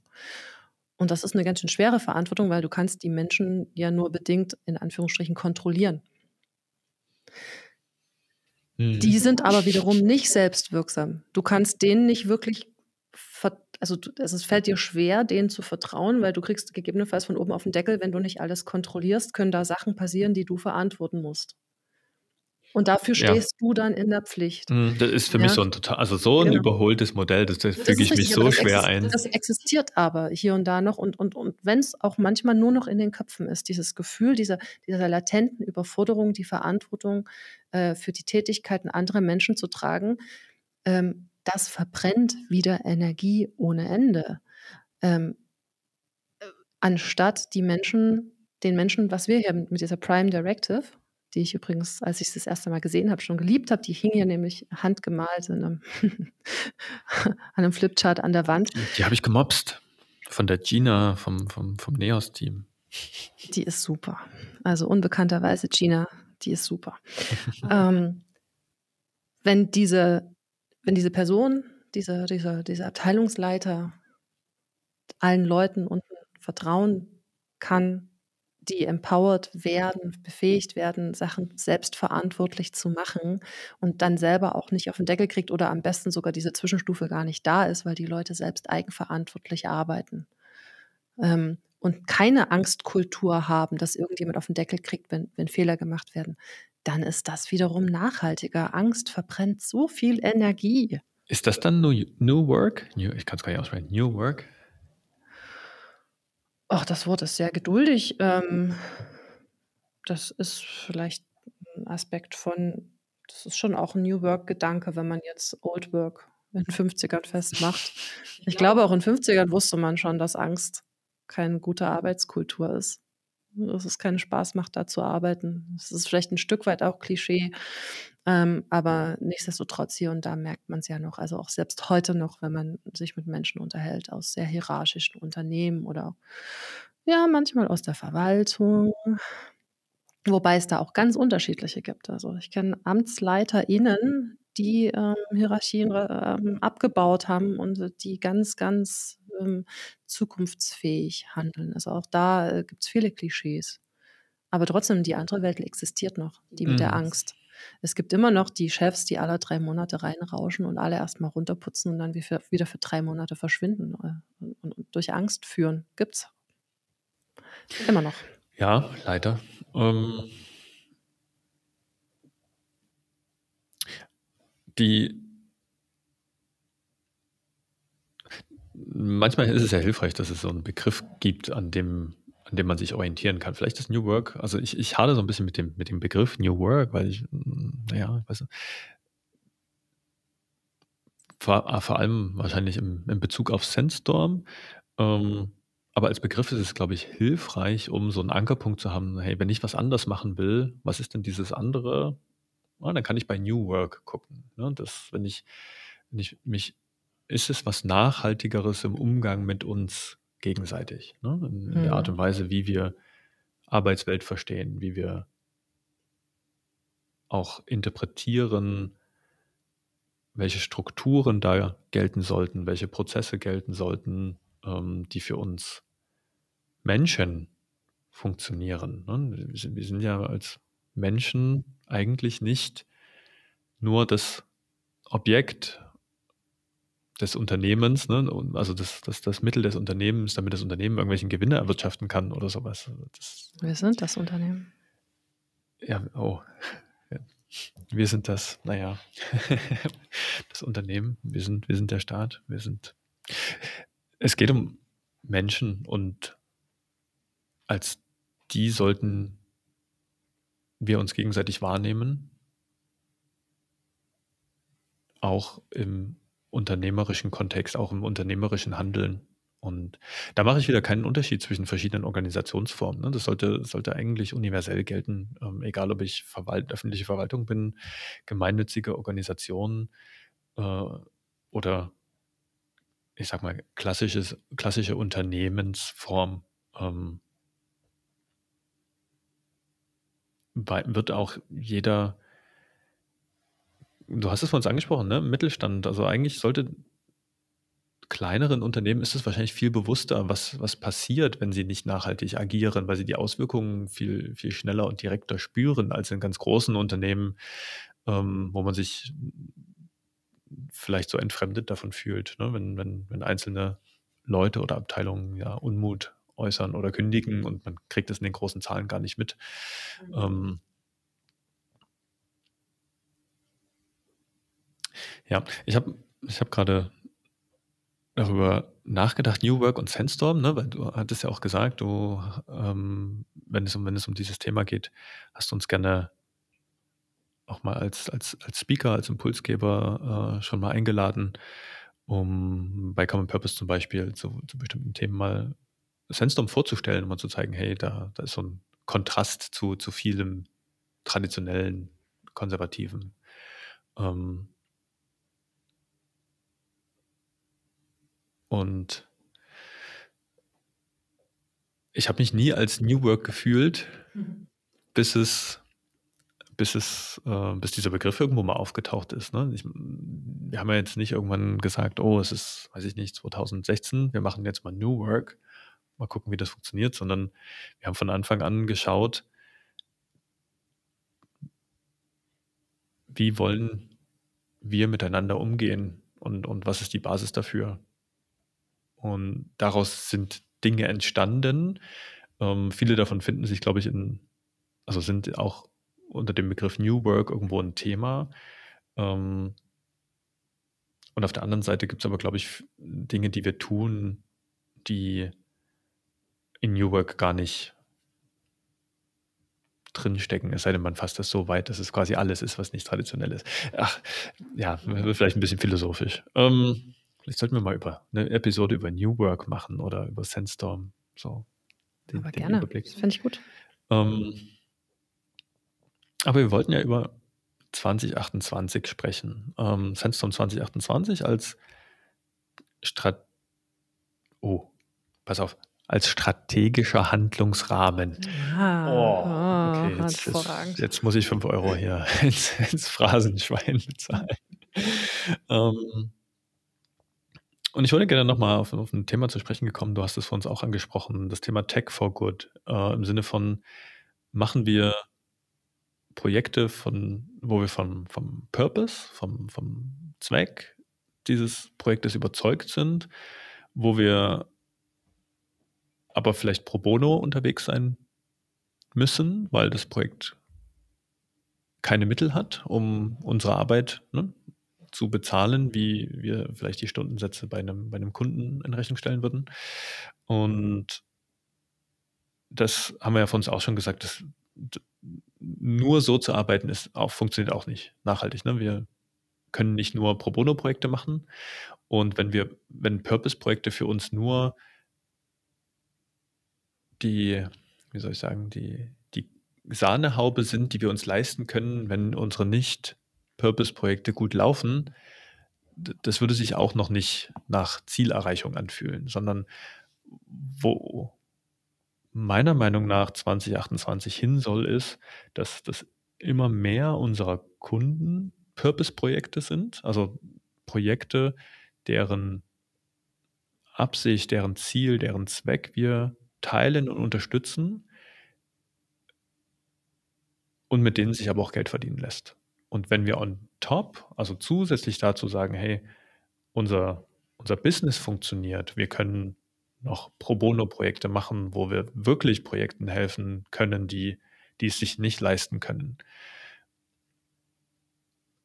dann wird für mich ein Schuh draus.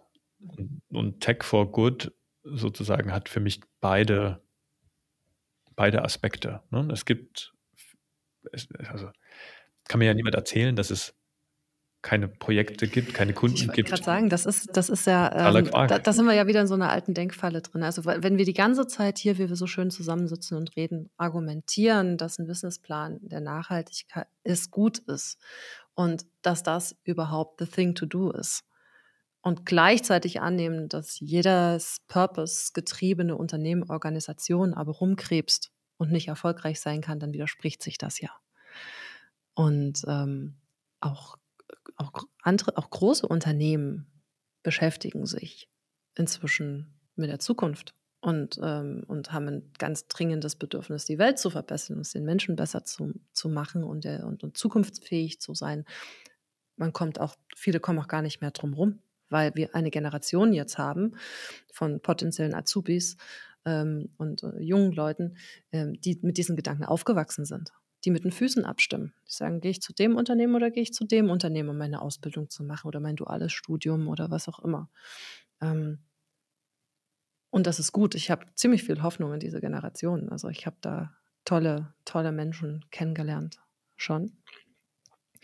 Und insofern äh, wäre es also eine Unterstellung oder eine gegensätzliche, oder eigentlich würden wir in die falsche Richtung denken, wenn wir sagen, äh, purpose-getriebene Unternehmen, Organisationen, Institutionen können nicht erfolgreich sein und können, sich, können dann wiederum selber nicht investieren in ihren eigenen Fortschritt, ihre eigene Ausstattung, in nachhaltige Software und so weiter.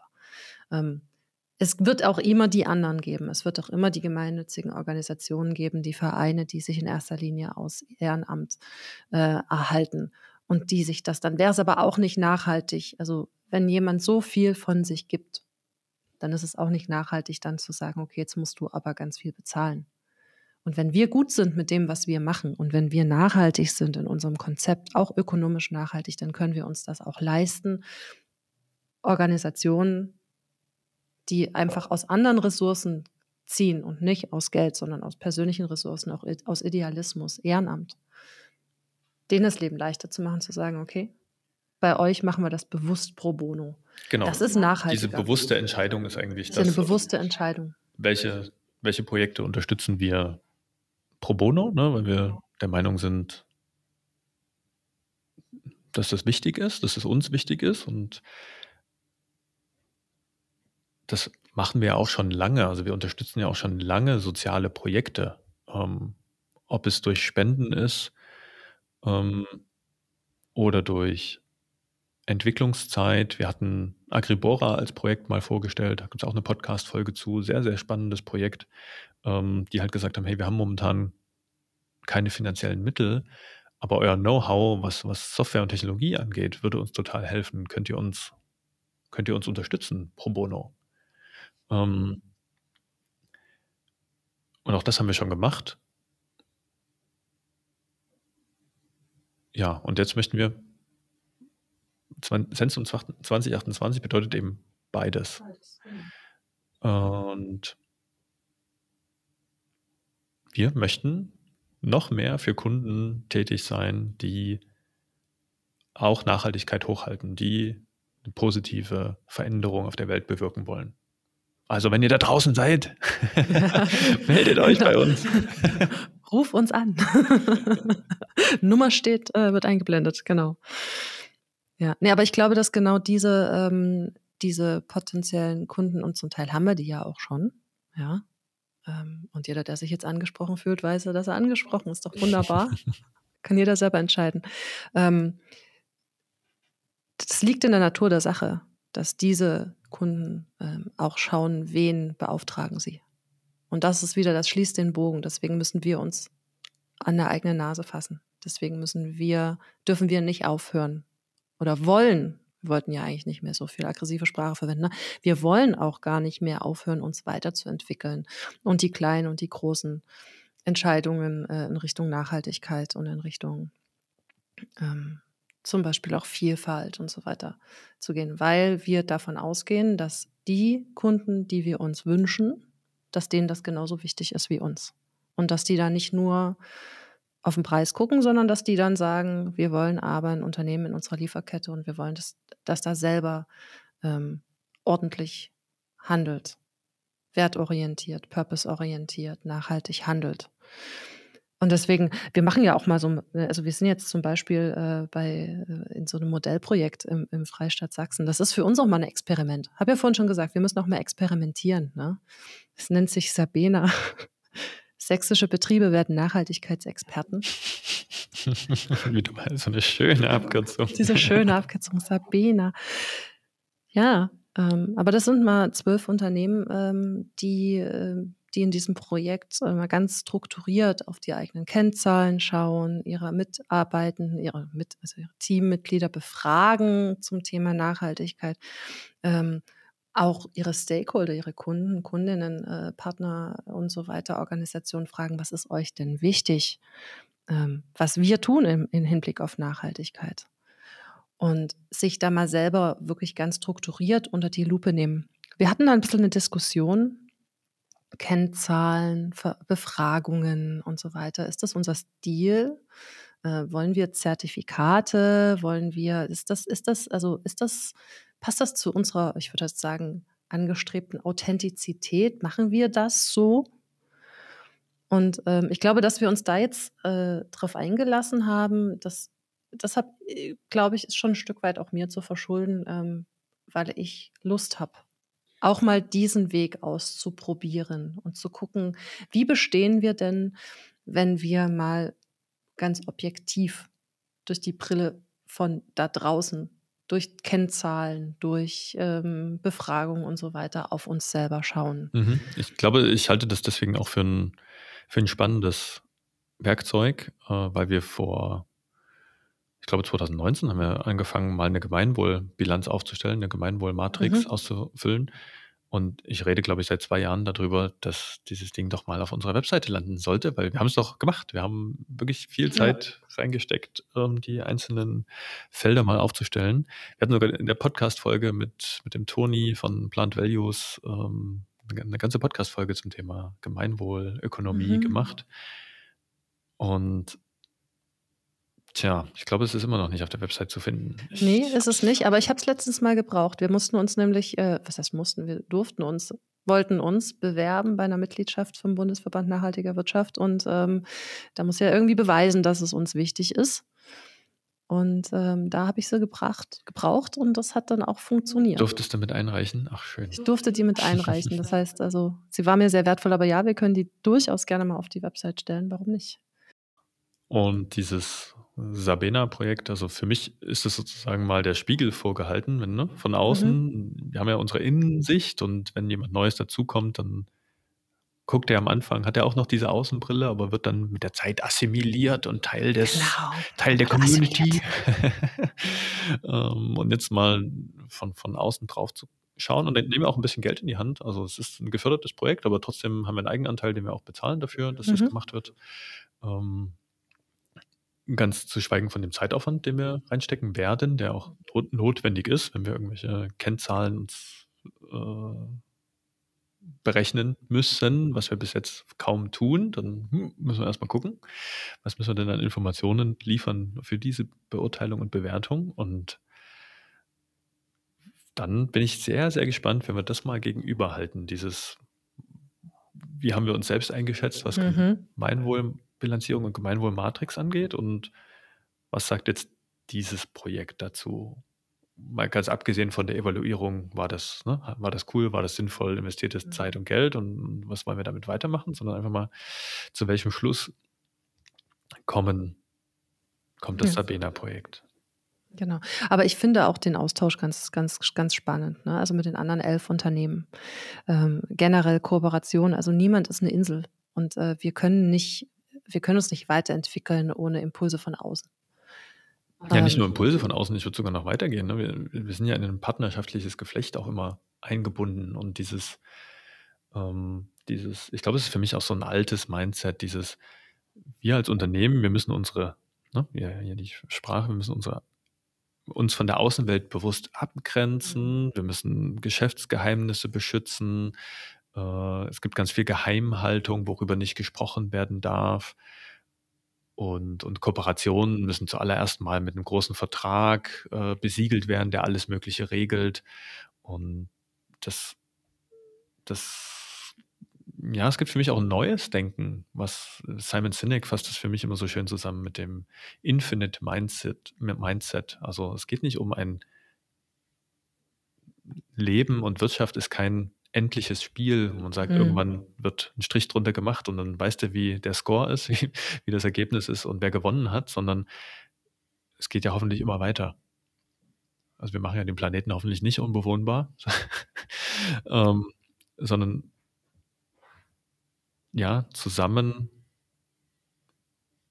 Zusammenarbeit, Kooperation, Co-Opetition, also schon auch ne, in der Neos-Community ist so ein schönes Beispiel. Andere Agenturen, die auch Neos-Projekte machen, sind klassischerweise unsere Konkurrenz. Aber drunter liegt ja eine Open Source Community. Das heißt, wir stellen uns gegenseitig unsere Arbeitspakete Pakete auch zur Verfügung und machen damit unsere Konkurrenz besser, bessere Softwareprojekte zu machen mit Neos. Das könnte auch jeder sozusagen, ne, die Lösung, die er für bestimmte Probleme entwickelt hat, jedes Unternehmen könnte die für sich behalten und sagen, ah, das sind, das sind meine Pakete, die gebe ich nicht wieder in die Open Source Community zurück. Aber es ist für mich völlig, völliger Quark, so zu denken, weil da muss ja jede Lösung x-mal entwickelt werden. Genau. Und im Umkehrschluss, wenn das geteilt wird und ich kann dann meinem Kunden sagen, hey, schau mal, für dein, deine Probleme, die du hier hast, ne, also Herausforderungen im Sinne von mit deiner, mit deiner Web, äh, Website und auch mit deiner Webanwendung, ah, da gibt es schon die und die und die Pakete, das ist eine, eine funktionierende Community und das, was du dir hier wünschst, das würden wir gerne für dich entwickeln und es dann wieder Open Source den anderen zur Verfügung stellen und damit wird das gesamte Ökosystem gestärkt. Mhm. In dem Fall jetzt Neos als, als äh, Open Source Content Management System, ähm, was, was vielfältiger, vielseitiger wird. Ähm, konkurrenzfähiger, ja, das auch. Ähm, aber in einem ja, Co-Opetition sind, ne? Ko Kooperation und, und Wettbewerb. Aber das ist im Grunde genommen das, worauf ich, äh, was ich am An, also das immer, da schließt sich so ein bisschen der Kreis zu unserem ersten Thema der, der ähm, Kultur, in der diese ganze Branche wächst. Ich meine, gut, jetzt sind wir hier in, einem, in einer Open Source Community, das ist jetzt, das zieht sich jetzt nicht durch die gesamte nicht alle IT ist Open Source. Aber das, was ich hier sehe, das ist das, was ich am Anfang meinte. Es ist dieses Community-Denken. Es ist dieses, hat sich aus etwas, aus einer Gemeinsamkeit entwickelt und aus einem gemeinsamen auch Spaß daran, Probleme zu lösen. Ähm, und nicht aus einer einem, ich sitze jetzt hier auf meinem Wissen und ich grenze mich von allem anderen ab, sondern es ist kooperativ, diese Kultur. Genau, und wir tragen das eben nicht nur intern mit den Show and Tells, was wir beschrieben haben, nee, dass nee, das genau. Leute teilen, sondern selbst darüber hinaus. Ne? Nächste Woche ist, ist Neos Sprint hier, ja.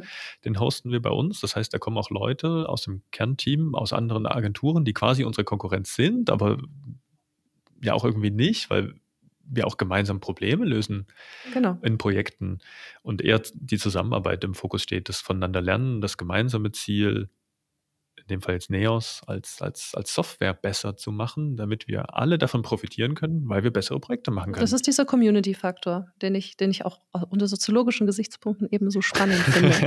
weil ich glaube, aus, aus diesem Community-Kultur kann leichter Neues entstehen und anders machen und Wandel. Und weil eben nicht, nicht dieses Inseldenken kaputt, ja. da ist, nicht dieses Segmentierte, sondern dieses Kooperative. Und mh, hm, das, äh, das ist ja die große Richtung.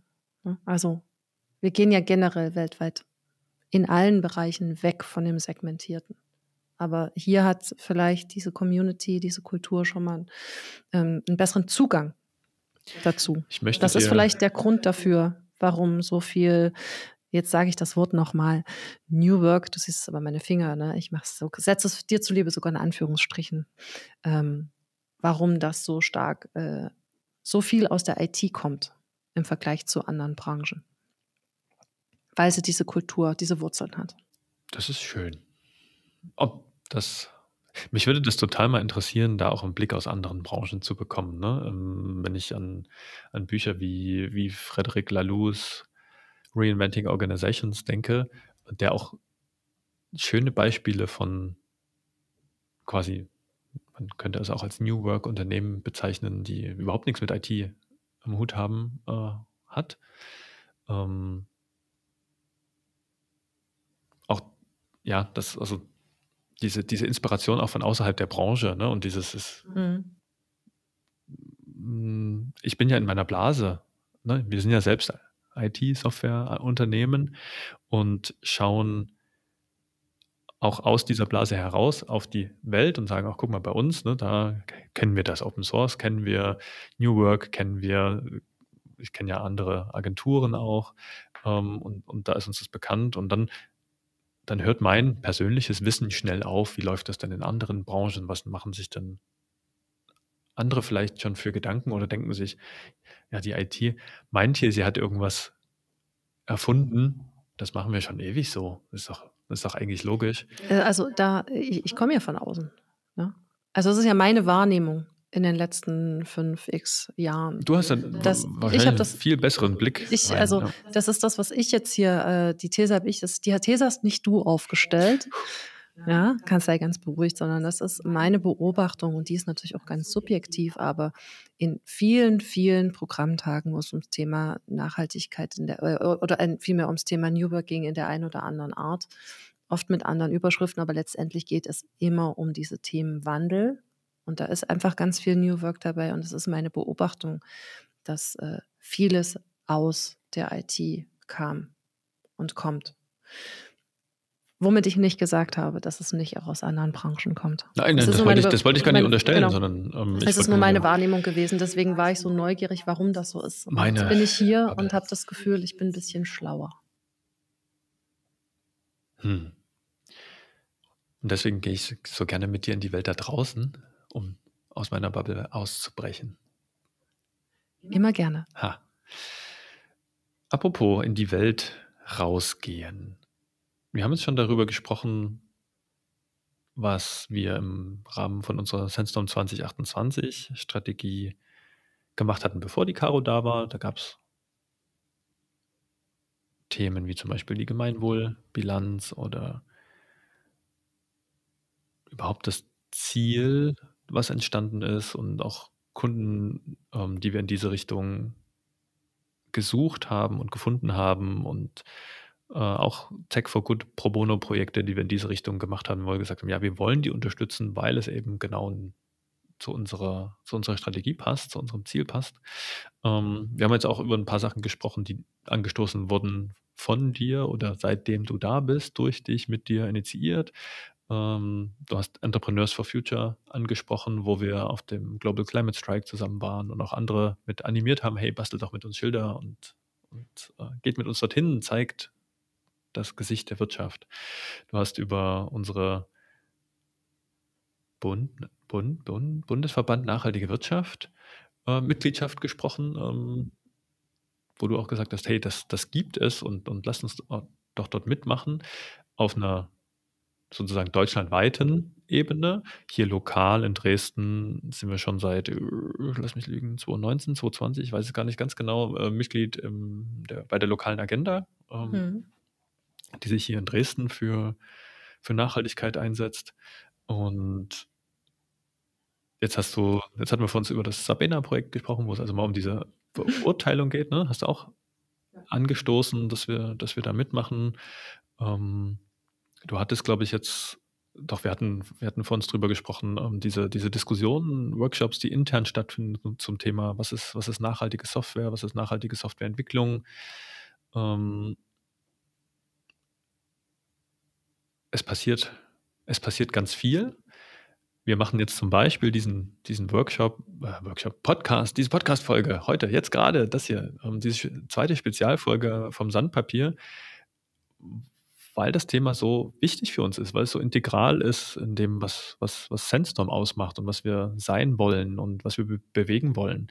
Und es, es, freut mich total zu sehen, hey, dass nach, nach zwei Monaten, die du jetzt da bist, schon so viele Themen angestoßen sind. Und ähm, ich bin ja mit der Aufzählung noch gar nicht fertig. Ne? Also wir haben auf der einen Seite diese Diskussion Nachhaltigkeit und den Teilaspekt Diversität, den haben wir jetzt auch schon ein paar Mal angesprochen jetzt im Gespräch, ne, wo wir sagen, hey, wir gehen in bestimmte Communities rein und schauen äh, in, in unterrepräsentierte Gruppen in der IT, hey, können wir die noch dafür begeistern, dass es eben nicht mehr diese männerdominierte Branche ist.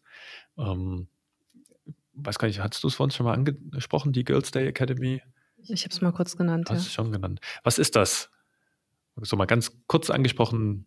Ähm, wir sind ja noch nicht fertig, wir sind ja gerade im Denken, aber. Ja, ich glaube, jetzt gerade parallel zu unserem Gespräch hier sitzen, sitzt draußen ein Team aus Entwicklerinnen und überlegt sich, ähm, wie wir ähm, Mädels aus der siebten bis neunten Klasse so in, in anderthalb Stunden mal wirklich auch hm, wie soll ich das sagen, so dass es auch Spaß macht, zeigen können, was ist denn eigentlich IT? Was ist denn eigentlich Entwicklerin sein? Was heißt denn das? Und äh, da auch ähm, ja vielleicht einen Impuls setzen zu können. Ähm, es wird was mit Robotern zu tun haben, so viel kann ich schon mal. Wir werden da bestimmt noch mal drüber reden in einer zukünftigen Folge. Ja. Ähm, aber das ist zum Beispiel die Girls Day Akademie. Jeder kennt wahrscheinlich den Girls Day, wo Unternehmen mal einen Tag im Jahr die Türen aufmachen und äh, Schülerinnen äh, dann da mal zu Besuch kommen. Ähm, das ist ja aber ziemlich punktuell. Diese Girls Day Akademie ist was anderes, ähm, aber vom gleichen Träger, ähm, wo ähm, äh, Schülerinnengruppen aus verschiedenen Schulen gemeinsam über ein ganzes Schuljahr hinweg einmal einen Nachmittag die Woche, also jede Woche einen Nachmittag, anderthalb Stunden in ein anderes Unternehmen gehen und dort mal so ein bisschen in die Welt eintauchen und sich das anschauen. Und äh, da haben wir für nächstes Jahr jetzt, ähm, ich glaube, fünf, wir freuen uns jetzt auf fünf äh, Schülerinnengruppen der siebten bis neunten Klasse. Und die wollen wir natürlich auch ein bisschen beeindrucken. Ne? Den wollen wir zeigen, dass das hier Spaß macht und cool ist. Und deswegen sitzen jetzt unsere Entwicklerinnen da nebenan und überlegen, was machen wir denn jetzt mit denen? Weil eine Stunde ist natürlich auch ganz schön kurz. Ähm, und, ähm, und wir wollen ja, dass sie auch mit einem Selbstwirksamkeitsgefühl rausgehen, weil das ist es ja. Ne? Also Entwicklerin sein, Programmieren ist ja, du, du erschaffst ja was, du machst ja was, du bist ja wirksam. Damit kann ja später was passieren. Ne? Und denen das mitzugeben in einer Stunde, ähm, da überlegen wir uns jetzt, wie wir das machen. Ich habe da so großen Respekt davor.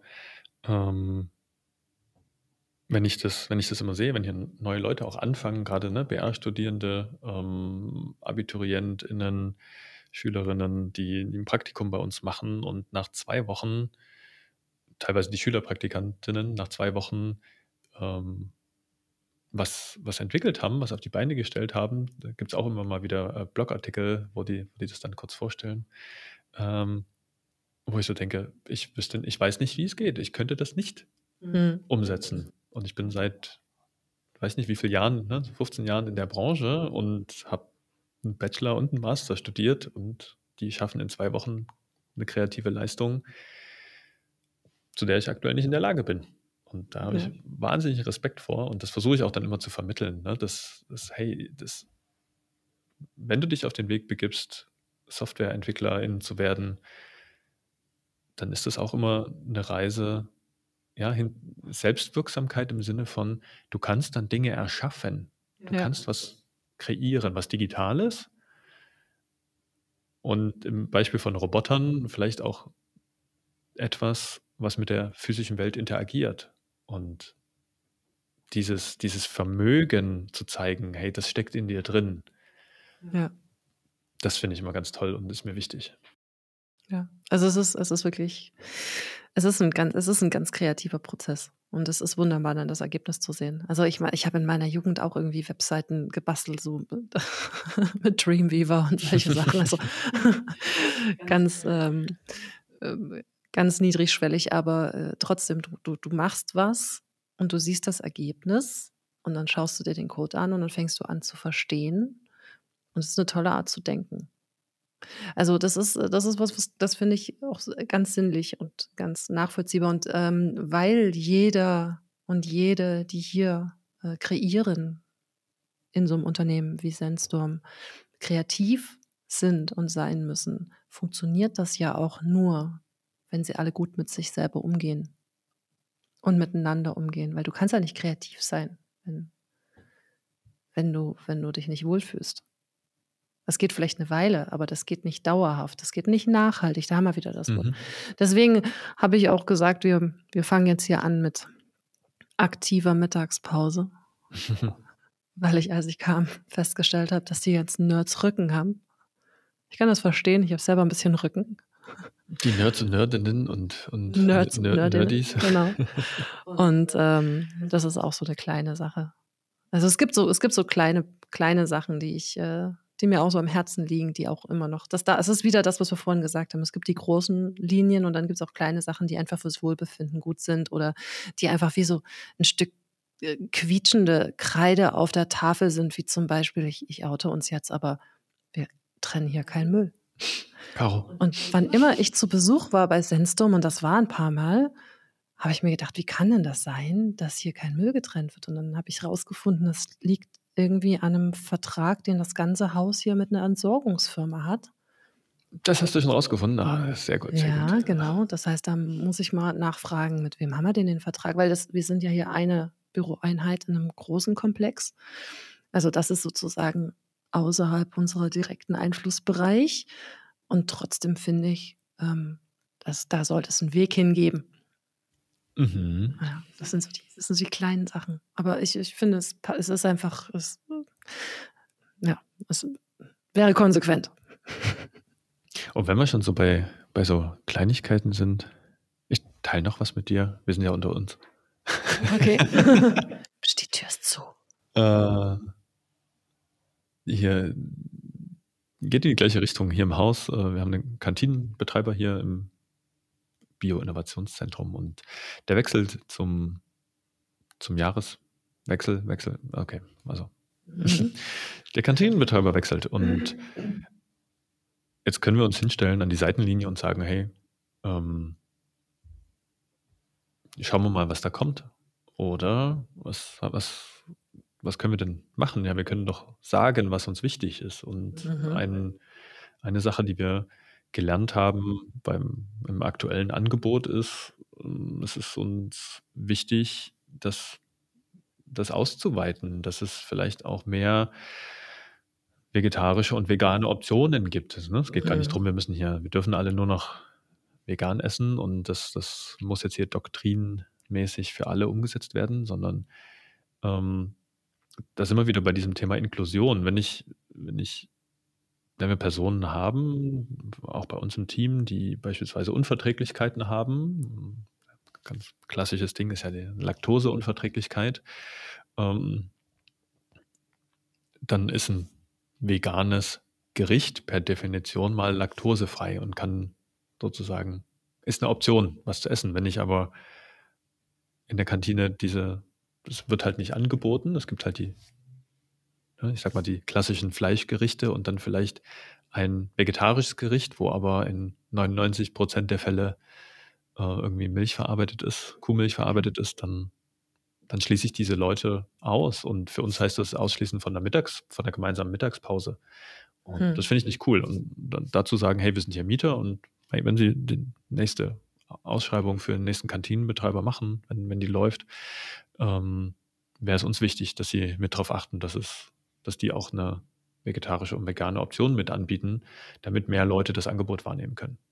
Und das ist für mich sozusagen positiv betrachtet die, die, der Weg der Inklusion, nämlich ich habe mögliche wieder mehr Leuten Teilhabe und unser Hebel ist vielleicht ein, ein kleiner, aber wenn wir unsere Stimme nicht nutzen, woher soll dann jemand wissen, dass es diesen Bedarf gibt? Mhm. Und wie du ja sagst, das hat ja Auswirkungen. Ne? Also man kann das jetzt ganz im kleinen Sinn sagen, Mensch, oh, vegan, hm, immer diese Diskussion. Aber ähm, das, hat, das hat auch wieder einen Effekt. Ne? Also ob man zusammen Mittag isst, hat in einem Unternehmen und auch was Informationsweitergabe angeht und was Zugehörigkeitsgefühl angeht, das hat Konsequenzen, soziale Konsequenzen. Da geht es wieder um soziale Nachhaltigkeit. Wir wollen inklusiv sein. Insofern, und es ist ja auch äh, gar nicht, also es ist ja inzwischen auch kein Voodoo mehr. Also sehr, sehr viele Caterer bieten das an. Ja, ganz Unis machen inzwischen in die Richtung Sachen. Also das ähm, da können wir, äh, ja. Also, kle kleine, kleine Ursache, große Wirkung am Ende. Mhm. Ja, nur als Beispiel, wo, ne? So, was sind so, was sind so manche der Themen, ähm, wo manchmal ein kleines bisschen Energie schon hilfreich ist, um Wirkung zu erzielen. Ich bin gespannt, wie dein Mülltrennungsprojekt weitergeht. Warte, ja, du hast, bist ja damit angetreten, dass du sagst, hier, ah, das, und wenn es ja. Das war einfach so, es ist so ein, Stör, äh, ein Störgefühl einfach. ich meine, wir haben sehr, sehr wenig Müll, aber es ist, ähm, es wäre was, was anderes. Aber zum Beispiel ist die TU Dresden in einem großen Teil dieses Komplexes eingemietet und ich weiß, dass die Müll trennen. Ja. Also es muss möglich sein. Wir, wir finden das mal raus ich, wir, halten, wir halten auf dem Laufenden zu dem Thema. ich finde es so schön, dass es für dich so ein, so ein, so ein Personal Itch ist, ne? so ein Thema, wo du sagst, ah, das, das, das ist mir wichtig, mir ganz persönlich als Caro und deswegen kümmere ich mich drum. Und, und, ja, und da haben wir wieder was, was so ein Prinzip bei Sandstorm ist. Wenn es so ein Thema gibt, wo du sagst, hey, das ist mir wichtig und ich will es machen, dann, dann tu es. Ja? Dann brauchst du keine Freigabe oder Erlaubnis oder sonst irgendwas, sondern ich bin viel Erfolg. Und wenn du so enthusiastisch bei der Sache bist, dass du noch andere mitreißt, dann findest du, finden sich für Themen auch Mitstreiter, die, die dich unterstützen, die mitmachen. Und so verändern wir Stück für Stück uns und mit uns vielleicht auch unsere Umwelt. Das hast du sehr schön gesagt, Tobi. Hm. War das vielleicht schon so eine Art Schlusswort, Caro? Naja. Ich scroll hier durch unsere Notizen für die Folge. Hast du noch was, was du unbedingt zum Thema 2028 sagen oder fragen möchtest, wo du denkst, das sollte unbedingt noch in diese Podcast-Spezialfolge vom Sandpapier? Naja, wir wollen an der Stelle nicht aufhören, darüber zu reden. Ähm, das ist übrigens auch, auch ein Diskussionspunkt, der vielleicht nochmal erwähnt werden sollte, den wir intern hatten und immer noch haben. Ja? Sind, sind wir aufrichtig oder sind wir authentisch, wenn wir drüber reden? Also es gibt Leute bei uns, die, die kein gutes Gefühl dabei haben, darüber zu reden, über Nachhaltigkeit, weil sie sagen, das, das fühlt sich äh, wie Greenwashing an. Wir machen das ja nicht nur, um drüber reden zu können. Ähm, und das stimmt, das wäre ja fatal, wenn man sagen würde, alles, was wir machen, machen wir nur aus Marketinggründen. Ähm, aber andersrum, ähm, da haben wir vorhin schon drüber gesprochen, ähm, wenn wir was machen, darüber zu reden, kann ja eigentlich nie wirklich einen nachteiligen Effekt haben. Also Leute hören das und sagen, okay, ich denke mal selber drüber nach. Ähm, oder sagen, hey, ihr macht das falsch. Ich guck mal, ich habe hier auch einen Tipp für euch. Also wir können in, in eine Debatte gehen, wir können von anderen lernen, wir können Kooperation, wir können Verbündete, Gleichgesinnte finden, von denen wir gegenseitig lernen können. Weshalb wir ja zum Beispiel auch in so einen Bundesverband Nachhaltige Wirtschaft gehen weil ich gehe mal davon aus, dass dort auch Leute sind, denen das wichtig ist. das habe ich auch die Erfahrung gemacht. Letzte Woche waren ja Jahreskonferenz und Mitgliederversammlung und äh, das war schon inspirierend, äh, sich da mit anderen UnternehmerInnen zu unterhalten, äh, für die das auch ein Leitstern ist.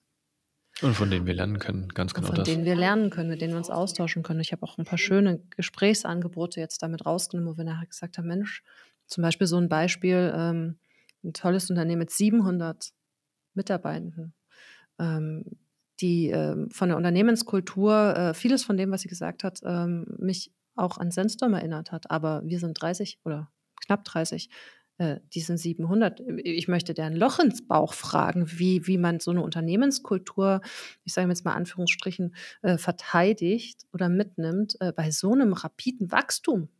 Nicht, dass wir jetzt vorhaben, rapide zu wachsen, aber ähm, Sandstorm ist jetzt schon größer, als ihr, ihr euch das am Anfang vorgenommen habt.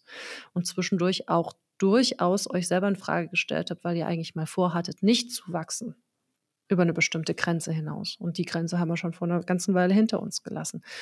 Also äh, die Fakten sagen uns, Wachstum spielt irgendwie eine Rolle. Ob wir das jetzt äh, aggressiv vorantreiben wollen, eher nicht aber es scheint eine Rolle zu spielen. Wie können wir unsere Kultur da mitnehmen und da mal ins Gespräch mit jemand anders zu gehen, der das kann? Ja? Ähm, das ähm, oder das offensichtlich schon, schon bewältigt. Ähm, das, ist, das ist spannend. Was wollte ich jetzt eigentlich noch sagen? Genau, also wir wollen, wir wollen nicht aufhören, darüber zu reden. Nicht als Marketingfaktor. Natürlich sind wir nicht naiv. Wir wissen, dass Leute uns hören und jetzt auch wissen, dass es uns wichtig ist, und das ist auch nicht verkehrt, denn wir wollen ja mit den Leuten zusammenarbeiten, denen es auch wichtig ist. Also ja, natürlich hat es eine Öffentlichkeitswirksamkeit auch. Keine Frage. Aber, ähm, aber wir wollen eben nicht nur über das Perfekte reden, sondern wir wollen, auf die, wir wollen die ganze Reise beleuchten.